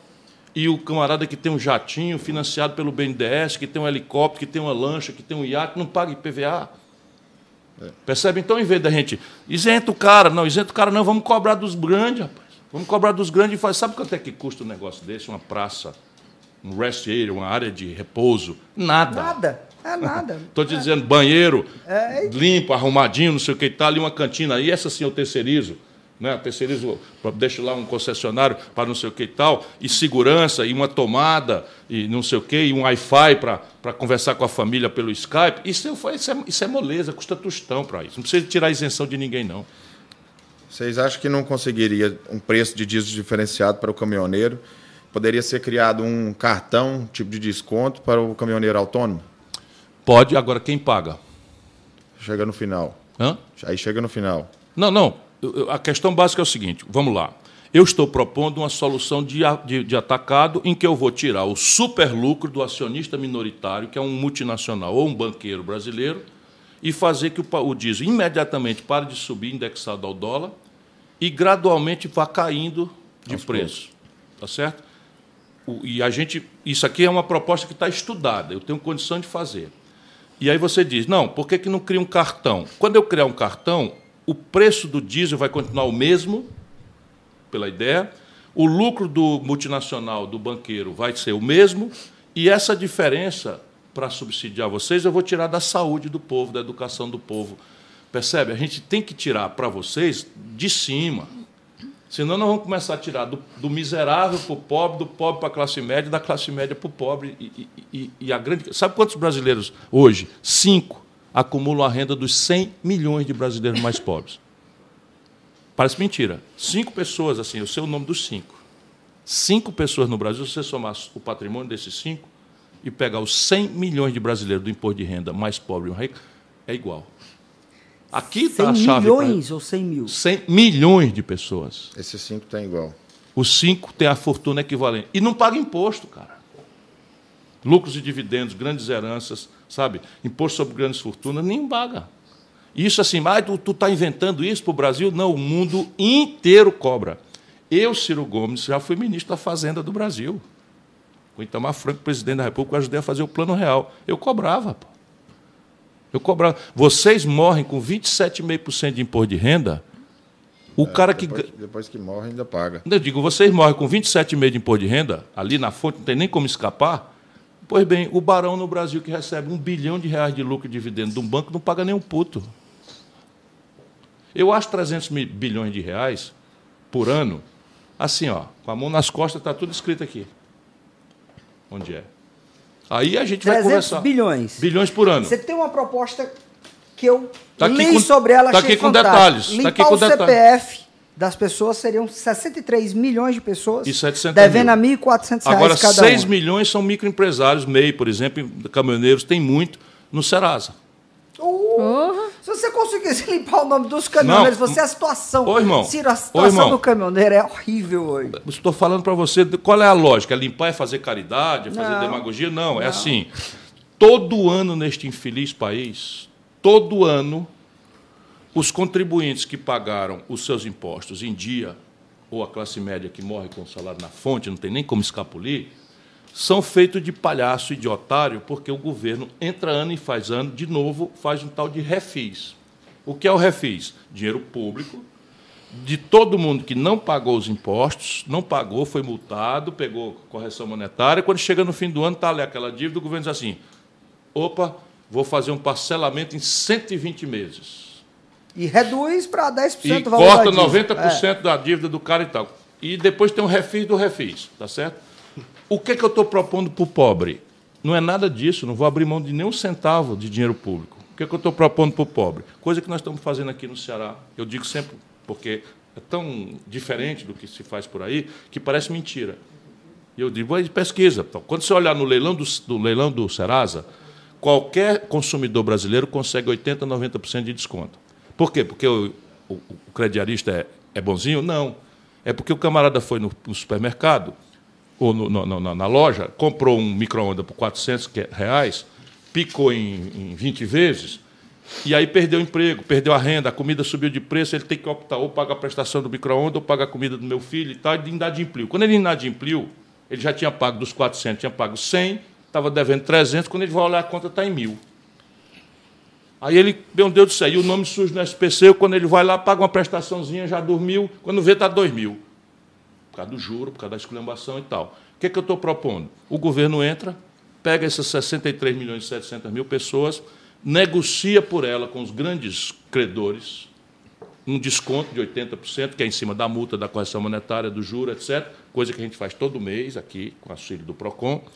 E aí pega o Banco do Brasil e a Caixa Econômica e financia em 36 vezes o saldo. Sabe quanto é a dívida média do povo brasileiro depois dessa operação? R$ 1.400. Divide R$ 1.400 por, por 20. Tu que é bom na matemática? 20 vezes a prestação? 70 reais. 70 reais por mês. Aí eu faço um programa de educação, educação financeira, para o cara aprender o que é juro composto, para saber que aquela letrinha miudinha que o cara não, não, não leu quando assinou. Quando assinou, para a gente evoluir. E aí o que, é que eu estou fazendo? Caridade? Não. Eu estou restaurando o principal motor de ativação da economia, que é o consumo das famílias. Também ninguém precisa ser economista para entender. Se as famílias podem consumir Isso mais, o comércio um vende mais. É na economia. O comércio vende mais, mais se o comércio vende mais, contrata mais gente, encomenda mais da indústria. Óbvio. Isso é uma coisa que está pronto o projeto para ser feito. Show de bola. Show de bola. É verdade. Eu, eu tenho mais você não está sendo não, odiado, não, não. Se você está em quinto lugar no Twitter do Brasil, você não está sendo odiado pelos caminhoneiros, não. Não, pelo quanto estou brincando. Eu As pessoas mais... gostam de quem fala sério. Pode até ser mal compreendido na hora, mas depois é respeitam. Ciro, eu tenho mais uma pergunta que foi feita através de colegas da estrada. Sim, Sheila. Teria alguma possibilidade de zerar o imposto sobre o importado? Por Todo exemplo. Mundo imposto, né? É, não, ó, ó olha a preocupação Sim e nossa. não. Olha... Sim e não. Importado de quê? Por exemplo, o pneu. Pronto, vamos lá. Eu uso importado. Então vamos lá. Sim e não. Por que sim? Porque se o Brasil não tiver um similar sendo fabricado aqui, não faz sentido eu cobrar imposto sobre uma coisa que eu não fabricando aqui, trago de fora e que é um elemento, vamos dizer, bem de capital, ou seja, um elemento central para um, um setor sensibilíssimo da estratégia econômica do país, que é a logística, que eles chamam, que são os caminhoneiros, que a gente prefere chamar por carinho. Não por quê? Porque se eu tiver uma fábrica de pneu brasileira, ela é uma fábrica que se financia a juros explosivos e o chinês se financia a zero. Ela é desse tamanho, a chinesa é 10 vezes o tamanho dela. E o mercado brasileiro é tão importante que você pode ter o estrangeiro vendendo mais barato aqui um período para quebrar as fábricas no Brasil, dominar o mercado e depois voltar a cobrar lá em cima, que é o chamado dumping. Então a gente tem que ter uma política industrial e de comércio exterior em que eu vou preferir produzir aqui. E aí eu tenho que produzir aqui de maneira que o meu produto aqui, o meu pneu, tenha a qualidade do estrangeiro e o preço competitivo com o estrangeiro. Porque senão, por que você prefere o importado? Valores? Valores. É isso. Mas por quê? Porque o, o, o pequeno aqui está se financiando a juro de 1,5% ao mês e o concorrente dele estrangeiro se financia 1,5% ao, ao ano. ano. Só que se eu matar as fábricas do Brasil, Onde é que eu vou empregar meu povo? Onde é que vai ter carga para o meu caminhoneiro transferir? O Luiz Aragão falou um pneu R$ 2.500, mas. Não existe. Não existe. Não, não, não. É 4 mil. 4 mil. É, 4 mil, que é, dependendo do lugar onde chega. caminhão nove eixos, Ciro, o, o, o pneu do meu carro de passeio é uma exorbitância, imagina de então, vocês. Ciro, pneu... só para você ter ideia, um caminhão nove eixos são 34 pneus. Vamos colocar 3.100 cada pneu, dá 105.400 reais que tem um caminhão de pneu. Um caminhão. Que é a estrada cheia de buraco ali, você vai pneu que ele gasta a cada atenção, três meses 100 mil reais. de pneus brasileiros, precisamos conversar urgente, é urgente. para eu saber por que, quanto é que custa o importado? 1.800, 2 mil reais. E o nacional? 3.300, 3 mil né? e... Preciso entender o que é. Correr rapidamente dizendo que é o imposto é o que eu não concordo. Pode até ser, mas é, normalmente é juro. Normalmente é juro que é muito maior do que lá fora. Mas, enfim, você tem como achar o caminho de equilibrar isso daí. Tem como achar o caminho em todos os setores. Se você sabia, por exemplo, o celular que a gente usa, todos eles são importados, 100%. O meio de diagnóstico médico que a gente usa, todos importados. 86 de cada 100 remédios que a gente toma, importado. Estão destruindo a economia brasileira. Destruindo. Aí, no fim, nosso povo, 70% está aí, se virando na informalidade, porque não tem emprego. Ciro, é, o Luiz fez um cálculo mais ou menos dos pneus. Todos os dias, principalmente na região de Salinas, é. caminhões são levados só para fora da rodovia, coisa que o policiamento deveria facilmente evitar, e é deixado no cepo. O caminhoneiro amanhece amarrado e o caminhão no cepo, sem Eles todos os pneus e o combustível. Você viu um vídeo na, no trevo. Dias. No trevo, eles abriram a, a porta ali no trevo é da Salinas para é muito pra, dinheiro, pra só dinheiro. de pneu. E levam e... A, a, maior parte do Brasil, os roubos que acontecem é de pneu, roda e tacógrafo. Que vergonha, hein, Polícia Rodoviária Federal? As pessoas sabem até onde é o lugar e só vocês não sabem. Será que aí tem, hein? Mas aí se tem. chamar o policiamento para um caminhão arqueado, eles vão. Ainda fazem vídeo alertando é, isso a população. É que, isso é que faz com que as pessoas não queiram respeitar nem a lei, nem as autoridades. Que vergonha. Ciro, mais uma dúvida minha. Eu, eu tive um consórcio que, eu, na época, foi em 2019, eu achei que era a melhor proposta para mim adquirir o primeiro caminhão. Foi o primeiro caminhão que eu comprei. Até foi repassado da empresa onde eu trabalhei por 10 anos como funcionário. Uma carta de consórcio, era uma prestação, no caminhão 2018, 19, de R$ 7.200. Com a pandemia, minha prestação subiu 30%. Não adiantou eu brigar com um fabricante, com um vendedor, com consórcio. Simplesmente, hoje eu tenho um caminhão com quatro anos de uso, com a prestação com aumento de 30%, e não sou só eu. Muita gente está passando por isso no Brasil hoje. E a gente não tem, como o Luiz falou, talvez uma falta de alguém que nos represente. Mas a gente não tem a quem recorrer. É a gente está sendo assaltado todos os dias sem arma.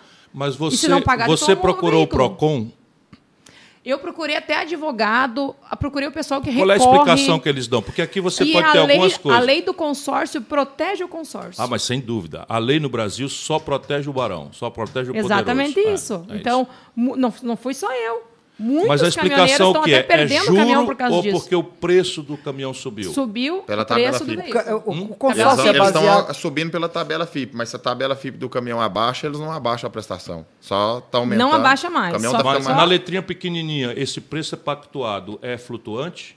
Na letrinha pequenininha do contrato ou você não Mas foi isso lá em 2018, quem que imaginava que nós íamos passar por, uma, por tudo que o Brasil passou? Não, não, mas passou. a pandemia não é a explicação. Mas é o que estão usando. A pandemia não é a explicação. A explicação e vão aqui, usar para sempre. O que está acontecendo na, na, indústria automobilística global?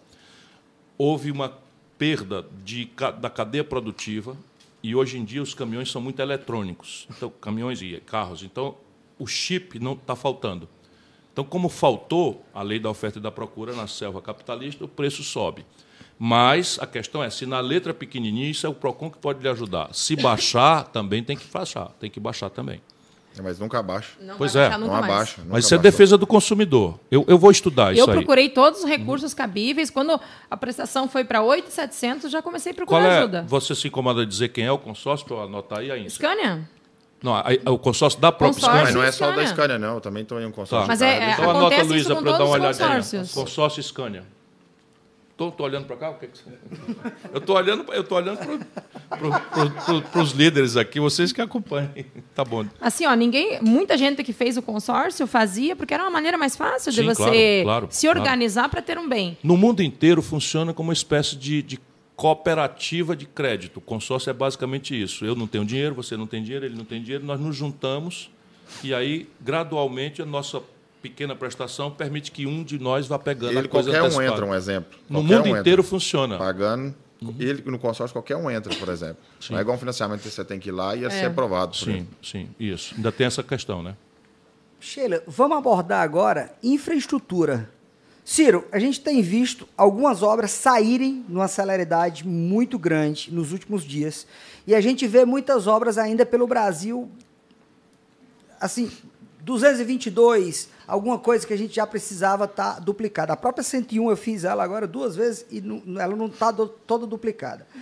Você é a favor de um pedágio para a rodovia ser melhor ou melhor sem concessão e deixa como está? Ou que, que a gente esperaria do Ciro presidente? O que, que ele faria pela infraestrutura, nossas estradas? O, o, o pesadão mesmo. Veja, no Brasil, nós não podemos copiar modelos únicos, nem muito menos modelos estrangeiros, como nossos governantes têm feito. Por quê? Porque o Brasil é muito diferente regionalmente. Mesmo o Rio Grande do Sul, que é um estado que daqui a gente vê como rico, a metade sul daquele trecho de Pelotas para baixo, para Santana do Livramento, empobreceu de uma forma dramática.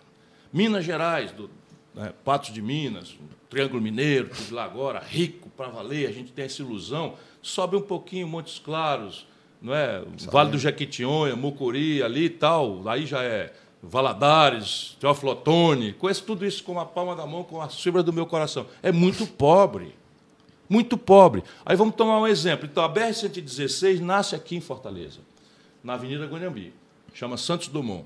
E vai acabar lá no Rio Grande, no porto do Rio Grande. É? Ela se chama Dutra.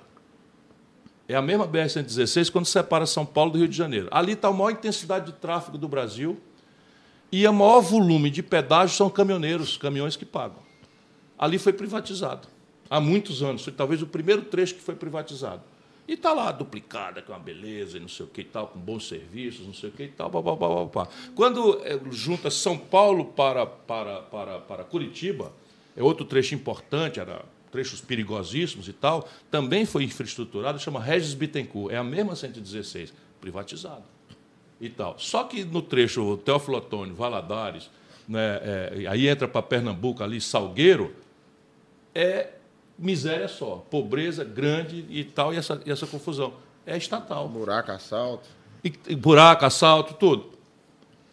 O que é? O que, no passado, o Brasil se entendia e fazia o seguinte: era uma, era, uma, era uma rodovia federal que cobrava pedágio nos trechos mais ricos e fazia o que eles chamam de subsídio cruzado, não cobrava pedágio nos trechos mais pobres. O que é que fizeram os nossos governantes, Lula, Fernando Henrique e tal? Pegaram o filé, entregaram para a iniciativa privada e deixaram o osso, a carne de pescoço, sem financiamento. Então veja, quantos quilômetros de estrada pedagiada, para ser sério, quantos quilômetros de estrada pedagiada vocês acreditam que tem o estado do Ceará? Nossas rodovias são todas Zero. lindas. Zero. Aqui não tem, não tem uma praça de pedágio no Ceará. Não. Uma só. E são estradas asfaltadas com, com fundo de manutenção. Eu construí 3.600 quilômetros, o Cid construiu 4.000, Camilo Santana já construiu 3.600 quilômetros. Não tem um quilômetro de estrada pedagiada no Ceará, nenhum sequer. Por quê? Porque a nossa economia não suporta. O caminhoneiro aqui não tem condição de pagar, e a gente aqui governa para as maiorias. E aí não tem, acabou. Teve um seguidor que me fez uma pergunta a respeito das rodovias aqui do Ceará. Não vou saber fazer ela direito, mas Sim. tem uma estrada aqui, por exemplo, que você corta por dentro e chega lá em Aracati, que caminhão não pode passar. É porque. Ah, sim, eu, eu, eu, é a duplicação. Só... Não, é não, não. Na época do Lúcio Alcântara, é, as, as rodovias estavam muito ruins e ele proibiu o tráfego de caminhões pelas rodovias estaduais. Uhum. E você precisa de uma licença chamada ET para é poder passar nelas. Mas isso até hoje, Ciro, não foi tirada essa licença. Não, só um minutinho para ser sério sempre. Não, não, tranquilo. A especificação de, da engenharia das estradas estaduais turísticas, que a, a gente chama o, o, litoral leste, o litoral oeste, essa que você está falando, litoral oeste, foi duplicado, não pode andar caminhão pesado. Acabou. Por quê? Porque a, a estrada não suporta. Entendi agora. E ela tem uma paralela federal, que é a BR-116 ou a 354, né? Que chega em Aracati. 354, eu acho. Hein? 304, que chega em Aracati. Aracati é, exatamente. Ali é federal. Mas uhum. a, a, nós temos, em paralelo a ela, uma estrada estadual que é turística. Ah, essa outra daí? É, é estadual. Uhum. E, enfim, mas aí a especificação de engenharia não suporta a tara dos caminhões, especialmente os grandes caminhões, porque a especificação não é para isso. Né? Mas eu estou retomando aqui. Então, no Brasil, o que é que nós temos que fazer? Nós temos que fazer um planejamento. E aí, a primeira grande antecedência, deixa eu falar com os caminhoneiros o que interessa, senão nós vamos ficar brigando e não vamos sair da, da demagogia. Sabe quanto é a taxa de investimento hoje no Brasil? Investimento em infraestrutura no Brasil. Sabe quanto é que vai sobrar no orçamento de 2022? 25 bilhões de reais. Sabe quanto era em 2010, quando essa crise começou, com o PT, com a Dilma? era 175 bilhões de reais. Não, era 100 bilhões de reais. Sabe quanto era no Itamar comigo? 175 bilhões de reais. Está se acabando o investimento. E não existe infraestrutura sem investimento público. Você pode fazer uma concessão, você pode fazer uma PPP, você pode associar o capital privado, está tudo certo. Mas qual é a característica do Brasil? É a BR-116. Alta intensidade de tráfego, que dá para você cobrar um pedágio norte-americano, na Dutra, e uma baixíssima rentabilidade na, no trecho Valadares-Salgueiro, né, em Pernambuco, que você não pode cobrar nada. Então, como é que a gente fazia nos aeroportos? A mesma coisa, o Brasil tem 40 aeroportos, em números redondos. A Infraero tinha 40 aeroportos. Oito dava lucro, 32 prejuízos. O que é que eles fizeram? pegaram os oito que dão lucro, entregaram para a iniciativa Deram privada filé. e ficaram com os 38 aeroportos que dão prejuízo. Aí sabe o que, é que o Guedes está fazendo? Criando uma empresa estatal para administrar o prejuízo. Só que agora o prejuízo vai ser pago com dinheiro do Tesouro. E antes era como? Você pegava o Guarulhos, que é um aeroporto rico, cobrava um pouquinho a mais do usuário, e aí com esse dinheiro pagava o aeroporto de Macapá, que dá prejuízo, garantido. Mesma coisa o Correio, estão querendo privatizar o Correio. Levou 300 anos para o Brasil botar um ponto do Correio, vocês são caminhoneiros, vocês conhecem o Brasil. Um ponto do Correio em cada uma das comunidades brasileiras. Está lá, 300 anos demorou para fazer. E agora estão querendo fazer o quê? O Correio só dá lucro nos 200 municípios. O resto é tudo prejuízo. Aí ele cobra nos 200 municípios, porque ele tem lucro um pouquinho mais, e garante que chega uma encomenda em Ariquemes, em Rondonópolis, ou, né? enfim, na, na, interior. nos interiores do Brasil. E aí, no Brasil, é isso: privatização do que dá lucro e prejuízo nas costas do povo trabalhador.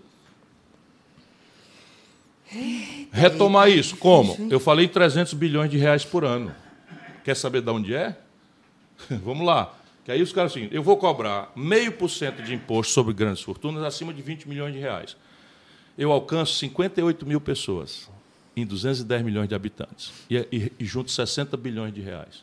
Com 60 bilhões de reais, a gente senta com os caminhoneiros e resolve a parada. Por ano, tá?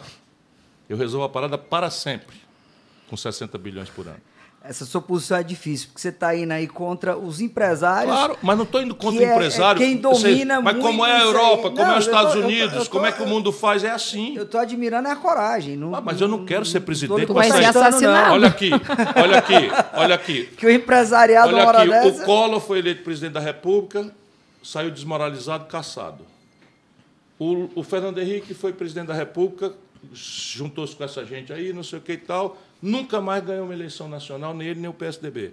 O Lula foi presidente da República e foi parar na cadeia. Governou com essa gente. A Dilma governou com essa gente foi caçada. Ora, esse caminho que está aí só presta para quem está ganhando. Para os políticos é desmoralização e cadeia. Eu estou noutra, meu irmão. Eu estou para mudar o Brasil. Ou então, não quero ser. Fica aqui é fora. Não é? Nós vamos lembrar disso aqui uns anos. Sim. Nós vamos lembrar desse podcast. Olha, já estão anote isso daí, anote dia, isso daí, mas não tá saia do Ceará, não saia do Ceará, não saia do Ceará sem perguntar para o meu povo aqui, garçom, motorista de táxi, pergunta assim: O cara não gosta de mim, mas pergunta assim: ele andou mentindo para vocês? Ele tem alguma promessa que ele pendurou na vida e não, não cumpriu? Não tem essa daí. Ciro, deixa eu fazer só uma, uma, um comentário. Não é relacionado aos caminhoneiros, mas à, à população em geral, que se falou antes de saúde, educação sim. e tudo mais. É destinado, sim, uma boa renda para ter médicos no SUS, no plantão. Só, eu, tenho, eu, eu sigo um. Acho que é um vereador do Rio de Janeiro lá e ele bate nos plantões dos hospitais e arranca da cama os Eu médicos. Eu sigo ele também. As filas quilométricas do, do, do, pessoal que depende do SUS lá morrendo. E eles dormindo no horário que eles estão sendo pagos para trabalhar. Eu acho que a, se a fiscalização aumentar só um pouquinho em cima desses falsos profissionais, desses más profissionais, a saúde melhoraria aí, muito aí mais sabe, e a economia também. Sim, sem nenhuma dúvida. Sabe o que, é que o Sindicato dos Médicos vai dizer para mim num podcast dos médicos? Assim, o senhor não acha que isso é um exagero pegar um profissional liberal que passou tantos anos estudando e às vezes está esfolado de cansado porque deu três plantões, só porque tá, foi pego dormindo, veio uma fiscalização. Não pegou a estrada. E, nós, e nós podemos rodar dia e noite. Claro, mas veja, eu estou só querendo, pode, eu tô só querendo que a gente discuta as coisas com a profundidade Sim. necessária. Aqui, como é que a gente fez? Nós implantamos aqui nos postos de saúde, nas unidades básicas de saúde, o ponto eletrônico. Então, aqui funciona simplesmente o seguinte: o camarada tem que botar o dedinho ali. Foi uma polêmica, não querem uma parte, claro, não querem. Que tal. muitos nem vinham trabalhar, né? Sim, senhora, mas agora está funcionando. Tá bom? Não mas já pelo menos que agora eles parte... vêm e vão dormir. Aí está complicado da mesma forma. eu ouvi de uma senhora a reclamação de que ela sentada na frente do médico o médico estava no computador quando ela espiou o olho assim ele estava jogando paciência. Eu já eu já vi isso mas isso é uma exceção né? É uma exceção, quem veio de família pobre como eu acompanhou muito isso de perto é. uhum. a, a, saúde Sim. mas é o profissional que é colocado lá que ele recebe para isso? de novo sabe qual é o problema aqui? Formação. O Brasil chegar ao cúmulo de, de trazer médico de Cuba. Sabe, Cuba é um, é um país do tamanho do Rio Grande do Sul, mais pobre do que o Rio Grande do Sul. Você imagina se faz sentido um país como nós, para precisar, para atender o nosso povo, trazer médico de Cuba. Isso foi a solução que o PT imaginou para nós. Sem falar que está sendo descoberto médicos com diplomas falsos atendendo no SUS. Sim, mas é raro, é, é um episódio absolutamente único. Eu assisto o que, é que nós temos que fazer? Nós temos que criar uma carreira de Estado. Não tem o um promotor? Promotor começa a vida lá numa pequena cidade do interior e vem, vem crescendo na, na vida profissional. Eu proponho criar uma carreira de médicos, em que o médico, o jovem médico, vai ser generalista, vai começar lá do interior e vem evoluindo conforme ele bem atenda a população. Vem sendo promovido. Tem uma sugestão para o Ciro também. Os Ferreira Gomes são campeões em educação. Uhum. É, Sobral é um exemplo de educação. Eu morei em Sobral oito anos. É, a gente sabe o quanto Sobral é bom em educação. É, na minha opinião, falta aos caminhoneiros um, um pouco de educação financeira, Ciro. É, é, hoje os caminhoneiros não estão fazendo conta e tão, eles não estão rodando pelo frete, eles estão dando carona para o frete. O frete está muito baixo, eles estão numa, numa situação de, de, de, subsistência mesmo. E se a gente pegasse ah, o exemplo que você, que os Ferreiras Gomes, enfim, conseguiram fazer de educação e conseguir trazer um curso acessível para os caminhoneiros, só de, de, de educação financeira, como é que se calcula o frete? Quanto é que se cobra para levar um lado para o outro? Quanto é que se cobra uma tonelada? Um custo prático. Eles não podem parar muito tempo. Se o caminhoneiro parar, ele para o Brasil. Isso é mais uma, uma coisinha pequena que você pode trazer para a classe de caminhoneiros, entendeu? Você sabe fazer muito Luiz, bem isso. Eu já falei nisso aqui hoje, agora eu vou dar ênfase nisso. O, o Brasil está, nesse momento, no pior momento de endividamento das pessoas da história. 72 de cada 100 famílias brasileiras estão endividadas. 72 de cada 100.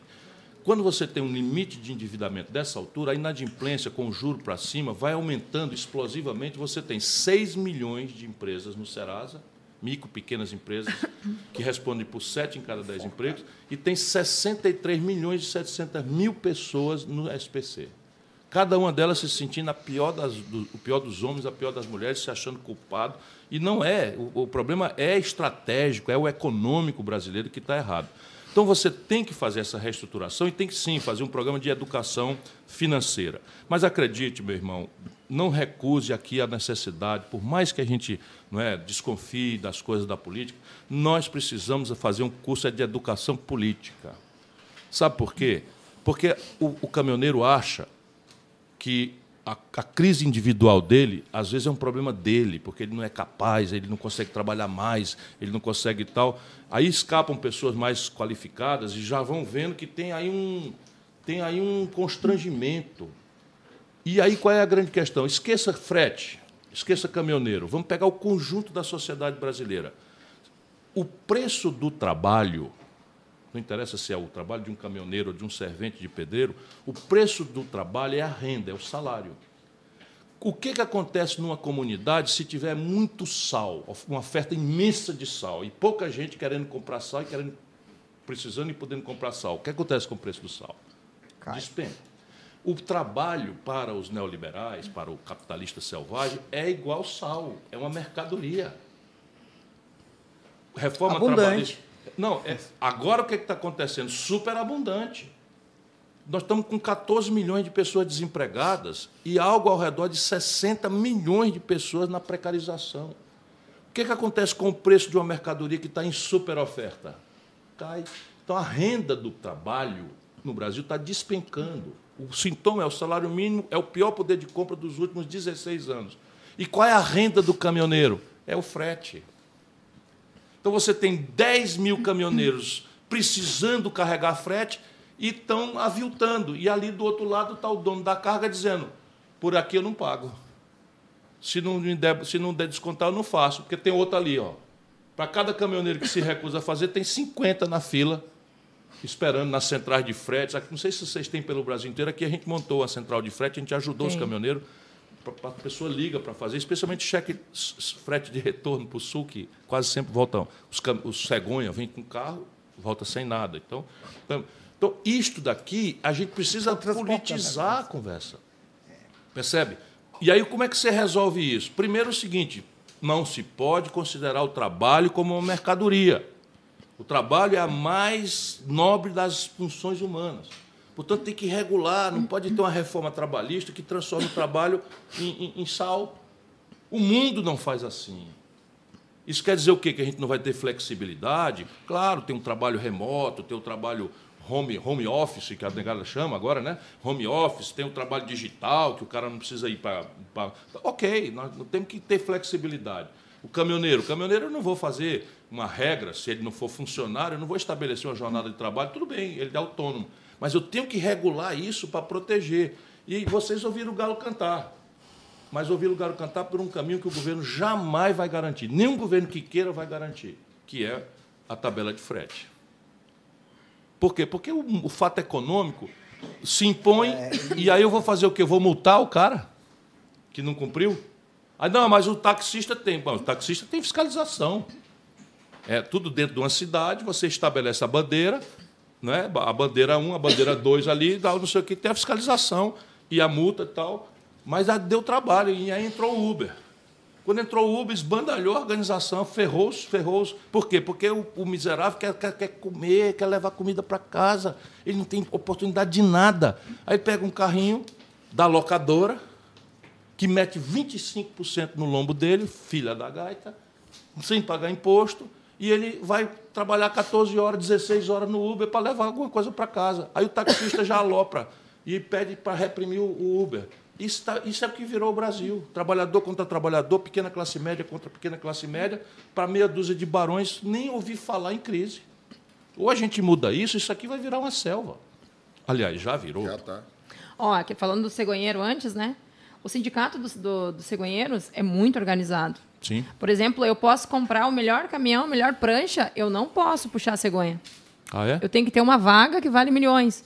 Mas 3 milhões, um... 3 milhões, é, milhões. uma vaga. Mas isso garantido pelo governo? Não, pelas eu montadoras. Tenho 11 anos só de estrada, ah, desde que eu comecei a viajar é assim. Ah, as montadoras é que, que cartelizaram isso. Mas, mas, eles têm um sindicato próprio. E, mas qualquer um pode comprar uma câmera fria como as nossas, que vale e dinheiro pra caramba em média de um milhão, um milhão e duzentos mil reais um conjunto de uma câmera fria igual as nossas hoje. Sim. Qualquer um pode botar e vir competir com a gente. Isso. inclusive as empresas bem grandes. Viram leilão. Organização. Elas vêm e estragam o nosso frete. Não é o próprio autônomo que estraga o autônomo.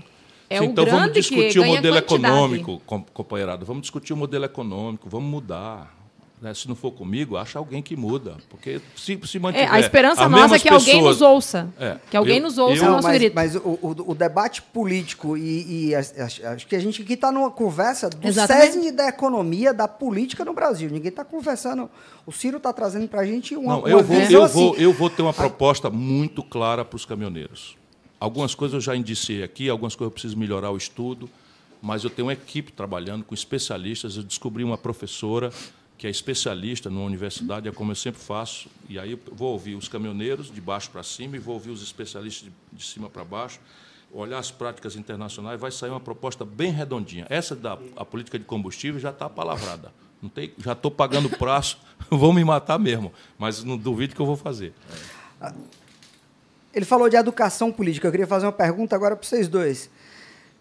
Você vai ser candidato, Sheila? Você vai ser candidato, Henrique? a, a, formação política é muito, é muito falha.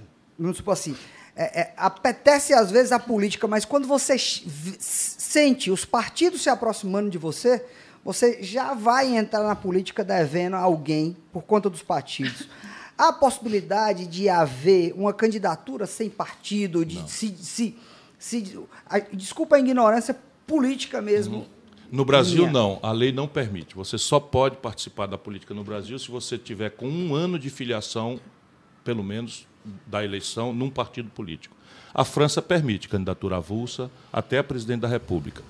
E a gente deve discutir, mas deixa eu aproveitar o tema de novo, falando, não precisa ser candidato. Sabe, o trabalho que eles estão fazendo é, é, é, um trabalho político muito importante, mas a questão básica é o seguinte: vocês têm que conseguir uma comunicação horizontal porque o individualismo é que é, é, é, o outro lado dessa ideologia selvagem do capitalismo. É o indivíduo. Então, cada um de nós acha que tem que se virar na sua. E isso não existe, porque o juro do crediário, o juro do, do consórcio, tudo é alguém que arbitra. O preço do pão depende do dólar. E a gente precisa ajudar o povo a entender essas coisas. Então, a, a comunicação entre vocês E aí, deixa eu dizer de novo: não tem nada que se filiar a partido nenhum, embora seja bom que alguém se filie, que, que seja intérprete e tal, mas o que tem é o seguinte: é que todos os candidatos têm que ter um compromisso com vocês, para dizer sim ou para dizer não e com, com agenda, não de negócio de bajulação, ah, os caminhoneiros, tal, papapá, estão tão bonzinhos os caminhoneiros, estou com eles e vou lá para a estrada e tal. Isso é papo furado, o político gosta muito de lambança. Tem que botar, tá bom, filho, você gosta muito da gente, a gente aprecia, mas a nossa agenda está aqui, ó. Assina aqui o recibo da segunda via, que você recebeu nossa agenda, bota a data, e nós queremos, gostaríamos que em 15 dias o senhor nos respondesse que sim ou que não. Todos os candidatos têm a obrigação de receber essa agenda e reagir a ela. Aí qualifica a posição. O que aconteceu no Brasil? A CUT não fala mais pelos trabalhadores, fala pelo PT. O MST não fala mais pelo Sem Terra, fala pelo PT. E aí ferrou o Brasil. Quem é que fala de baixo para cima? Quem é que fala? Quem é que representa o sentimento de frustração do, do caminhoneiro ferrado? E aí vocês ficam ouvindo o galo cantar, é normal. Então, pô, o cara chega, o grandão diz assim, ó, isso aí a Petrobras é o, é o, é o ICMS. Presidente da República, grande estelionatário, 171 completo, diz que o problema do preço do óleo diesel é o, é o ICMS. Ora, o ICMS é o mesmo. O ICMS é o mesmo, desde 1988. Por que, que mudou o preço da gasolina e do querosene? Porque o Michel Temer, não foi o Bolsonaro, o Michel Temer trocou o cálculo do, do barril de petróleo do custo brasileiro pelo preço de oportunidade lá fora e dolarizou o preço do diesel. Então, é isso. E eu agora estou importando querosene de aviação, a passagem aérea no Brasil. Você faz o seguinte: pega um avião na Europa, pega um avião em Lisboa para ir para Paris. Você, você chega nas companhias a pagar 100 reais por uma passagem aérea. Eles estão rivalizando, o trem está mais caro do que a passagem aérea. Aí você chega no Brasil, vai pegar um avião de Fortaleza para Salvador, 3 mil reais. Por quê? Um pequeno cartel e o querosene de aviação todo importado dos Estados Unidos em dólar. A Petrobras não produz mais querosene de aviação. Por quê? Não, não faz mais. Aí vai atrás, lá os 300 importadores dando propina para bandido, que está tudo dentro do governo. R$ 13,60 o litro do Avigás. Isso aí. Eu queria convidar agora Mozão, grande influência mineiro, lá de Betim, não é Betim. isso? Betim. Ele tem uma pergunta para você, Ciro. Vem cá, chega mais. Tive lá agora, pertinho, tive em Contagem. Dei um abraço na prefeita Marília. Tá Já tive em Betim algumas vezes. Lá está a sede da, da Fiat. Isso, em Betim. Em primeiro lugar, boa noite. Obrigado, irmão. Boa noite. Agradecer o espaço ao Luiz, ao senhor que está aqui. Não hoje. é o Medioli, o prefeito lá? Medioli, de Betim é o Medioli. Um Te conheço, Brasil. É, conheço bastante. Um abraço para o Medioli. Boa noite, meu amigo Henrique. Sheila boa também, boa noite. boa noite. A minha pergunta consiste em quê? Deixa eu só relembrar aqui. Candidato, a minha pergunta não é vai fazer como a Globo, não, chamar a gente de candidato, me chame de Ciro. Ciro. Isso. Vamos lá. Tá mais perto? A Globo é que inventou isso, chamar é, o cara de candidato. A mamãe botou um nome tão bonitinho para ela. Ciro e fica candidato, né? É. Então vamos lá, candidato.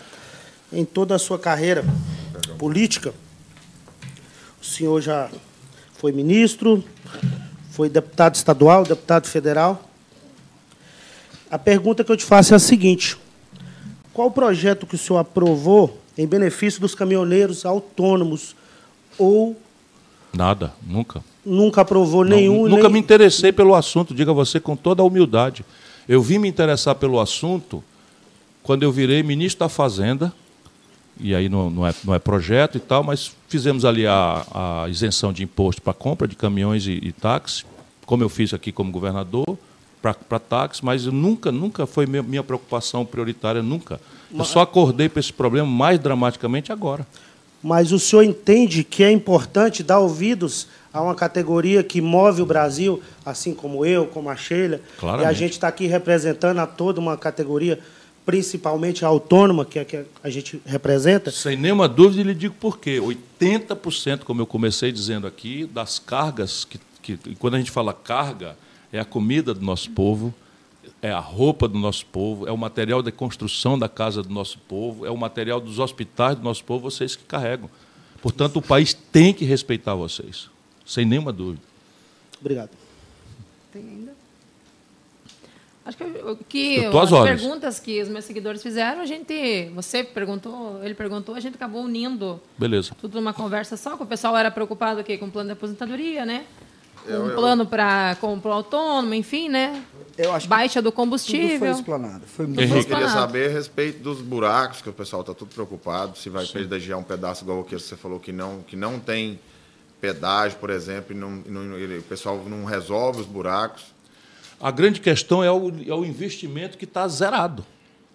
20, 22 Agora é o seguinte: o problema tem a queda e o coice no Brasil. Eu ri para não chorar. Sobra 25 bilhões e o Bolsonaro permitiu que o tal Centrão apropriasse num negócio chamado emenda do relator 22 desses 25 bilhões. E o que é a emenda do relator? Os deputados dividem entre eles o dinheiro. E aí, assim, a prioridade é de tapar buraco. Se ele fizer uma emenda, porque interessa para ele, ok. Se não, meu irmão, não tem planejamento, não tem prioridade, não tem eficiência do transporte, não tem morte, nada. Ele, se ele achar que o importante é fazer um, um, uma pracinha lá na vila dele, ele vai fazer isso aí. Você mesmo falou que, tipo assim, as rodovias mais. Os lugares mais ricos têm pedágio. Isso. E os mais pobres não têm pedágio, não estão os buracos. Aí na hora que você está passando dentro do buraco, você está sendo assaltado, tem hora. Isso.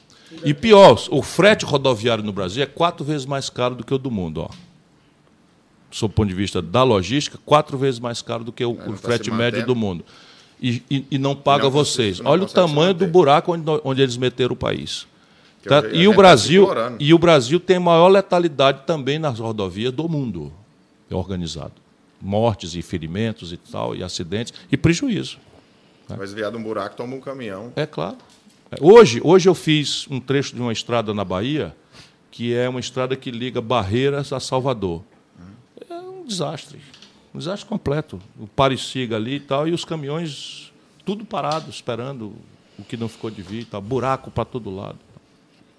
Tem mais uma, lembrei agora. E em relação, tem, tem muita rodovia privatizada, vou te dar exemplo da 116 privatizada, a 040, que liga BH ao Rio de Janeiro, que são praticamente intransitáveis em relação a buraco, relação à incompetência, pedágio caro, você paga um pedágio caro para uma rodovia que não tem sequer acostamento, que é o caso da 040, a 116, você pegar, o Henrique conhece bem, a Sheila conhece, da Divisa Alegre até chegar em Feira de Santana, é um buraco dentro do outro. Eles, o tempo que eles estão, eles não conseguiram, é, eles não conseguiram duplicar 100 quilômetros de um trecho que era para ser duplicado até Vitória Conquista. Então, é, esse tipo de coisa. Qual a solução para essas empresas irresponsáveis? Meu irmão, é, é, tudo é o modelo, um modelo de concessão ou a compreensão do Brasil. Não sei se você estava aqui já quando eu, eu, eu, expliquei, mas vou repetir que isso é chave. O modelo de concessão. Então, o Brasil não tem mais dinheiro para fazer estradas federais, com dinheiro federal, como sempre foi. É? E aí vem a ilusão de que nós vamos ser salvos da nossa tragédia pelo dinheiro privado. O dinheiro privado depende da rentabilidade. O dinheiro público não, o dinheiro público é a prioridade. Eu preciso garantir que uma mercadoria que saia não é, do Rio Grande do Sul chegue em Fortaleza. A única capital do Brasil que hoje não tem acesso rodoviário é Manaus. A única. E já teve. A BR-319 não tem mais. Né? Então, a única capital. Então, 80% das cargas, então eu tenho que garantir, porque tenho que garantir. Não é porque dá lucro nem dá prejuízo. Eu não posso deixar o país desabastecido.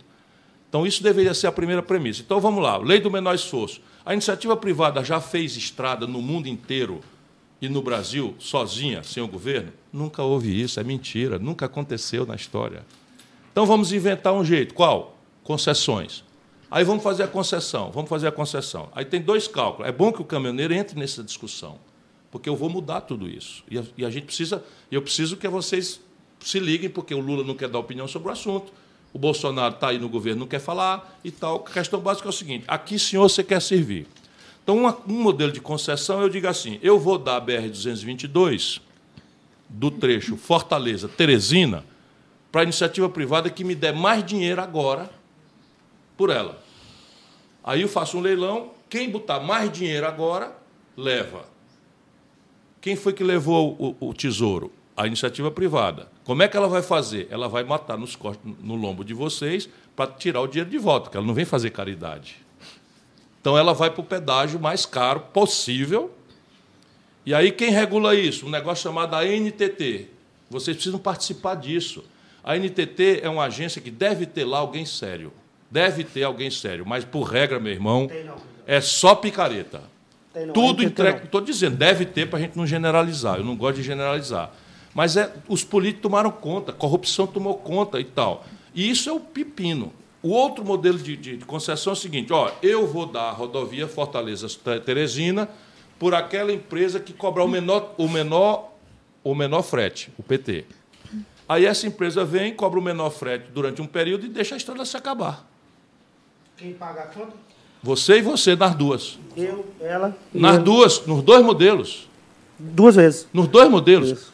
Hoje, por exemplo, essa, essa brincadeira foi feita no Paraná. Hoje caducaram as, as concessões porque as concessionárias começaram a ter prejuízo. As que fizeram pelo menor pedágio, não é? tiraram o que puderam tirar e foram embora, deixaram lá a estrada arrebentada. E as que meteram muito dinheiro não estão conseguindo repassar o pedágio, porque o povo está ferrado, a NTT está lá, os políticos segurando, não deixa fazer, porque também de fato está já que ninguém aguenta mais, e elas micaram no prejuízo, porque também o plano de negócio previa crescer 4%, 5% durante 20 anos. O Brasil faz 10 anos que cresce zero. Olha o tamanho do abacaxi. Resultado, as concessões do, Pará, do Paraná foram devolvidas. Hoje não tem mais nenhuma praça de pedágio aberta no Paraná. Ou não é verdade o que eu estou dizendo? É isso que aconteceu. Só que as estradas estão se acabando. Obrigado, irmão. Obrigado mesmo, viu? Obrigado Ou seja, o que eu estou propondo é que vocês tenham a agenda de vocês, sabe, frete, como é o nome do, do, do- do rabo levantado, que eu não, não, não aprendi, hein? Arqueamento. Arqueamento. Ciro, Cê- vai ficar um é- é uma convite agenda para você rodar um trecho com a estudar, gente, para gente, estudar. a gente conhecer Então, todos esses essa agenda viu? de vocês é legítima, mas vocês precisam entender por que, que vocês chegaram nessa condição, porque senão vocês não vão sair dela. Do jeito que está pequeno e informal no Brasil, vai se acabar. Pequeno e informal no Brasil vai se acabar. A renda está em declínio pesado. E a renda de vocês é o frete. E o frete está minguando porque tem uma super oferta de, de, de- de caminhão, de transporte, e uma baixa, uma baixa oferta de, de mercadoria, porque a economia está parada. Obrigado. Obrigado, mozão. Valeu, mozão. Tem mais alguma coisa? Ciro, eu estou satisfeito demais com o resultado do Vamos repetir, isso é um assunto muito podcast. importante. Muito mesmo. Obrigado, você foi o primeiro político nacional a dar voz a, a esse povo. Não é, não é importante que o Ciro entenda o que é um arqueamento, o que é um lameiro. Você não precisa entender Na disso. próxima você vai mas- ver como eu já vou ter uma opinião sobre isso. Mas a visão geral e econômica que você tem é muito é, é, é, legal. Acho que foi muito esclarecedor hoje. A gente vai deixar aberto também isso aqui. Não é uma coisa do Ciro. A gente deixa aberto para quem quiser fazer isso. Eu vou lhe dar aqui todas as perguntas que foram feitas nas redes sociais e minha pauta também. Eu vou passar para você. A Sheila também vai, vai entregar aqui e o Henrique. Você vai ler um pouco mais sobre as necessidades dos caminhoneiros do Brasil, dessa classe que tanto sofre, que durante a pandemia foi viajando, representou, transportou todo o Brasil enquanto estava todo mundo dentro das suas casas. E hoje é perseguido por causa de bobagem, que isso pode ser acertado no Brasil, de políticos que escutem um pouco mais os caminhoneiros, que é isso que você está fazendo hoje aqui. Obrigado demais, Ciro, por sua presença, por toda a naturalidade, por nenhuma exigência que foi feita para o podcast. Muito obrigado por respeitar o dia do nosso pod, do- do- da nossa live, do, da, da- o horário da, da nossa. Isso é uma questão de respeito que já demonstrou para a gente. E eu lhe dou a palavra e para a Sheila também, para o Henrique, porque estou bastante satisfeito com tudo que aconteceu hoje à noite aqui em casa. Não recebemos nenhum tipo de patrocínio para esse podcast, nem mesmo da minha empresa eu, vou fazer, porque eu acho que política não se mistura com economia, nem com comércio, nem com nada disso. Bodega, bodega, né, papai? Política é outra coisa, mas muitíssimo obrigado. Bom, eu que agradeço, foi uma noite muito especial. Nós, eu, eu, eu procurei fazer aquilo que eu vou procurar fazer com o povo brasileiro, sabe? Falar com franqueza, com humildade, com simplicidade. Por quê? Porque nós precisamos criar uma corrente de opinião. Salvador da pátria não existe. Pode acreditar. Você tem gente boa, gente bem intencionada? Tem, muita. Mas ninguém resolve o problema sozinho. Ou você tem base organizada no povo, que sabe o que está fazendo quando elege alguém, ou a gente vai eleger mais um palhaço, mais um demagogo, mais um mentiroso, e o país está passando a pior crise da sua história. E eu quero ser o cara que vai mudar isso. Para mudar isso, eu preciso que o povo tenha comigo uma relação de seriedade, em que eu vou falar aquilo que eu penso, vou aprender, como eu procurei fazer hoje. Agradeço muito a você, Henrique, é, que é um cara muito querido. Agradeço a, a Sheila, que é que é também muito querida na área. Agora vou dizer para a Patrícia que você se inspirou, né, se inspirou nela. E a você, Luiz, muito obrigado por nos receber na sua casa. E ao caminhoneiro brasileiro, força, meu irmão, força, força, força. Vai chegar o tempo da mudança e na mudança quem é pequeno, quem é sofrido, quem é humilde, vai ter sua vez. É isso aí. Obrigado, gente. Boa noite. Muito bom. Pode encerrar. Rapaz, fomos até 22 horas.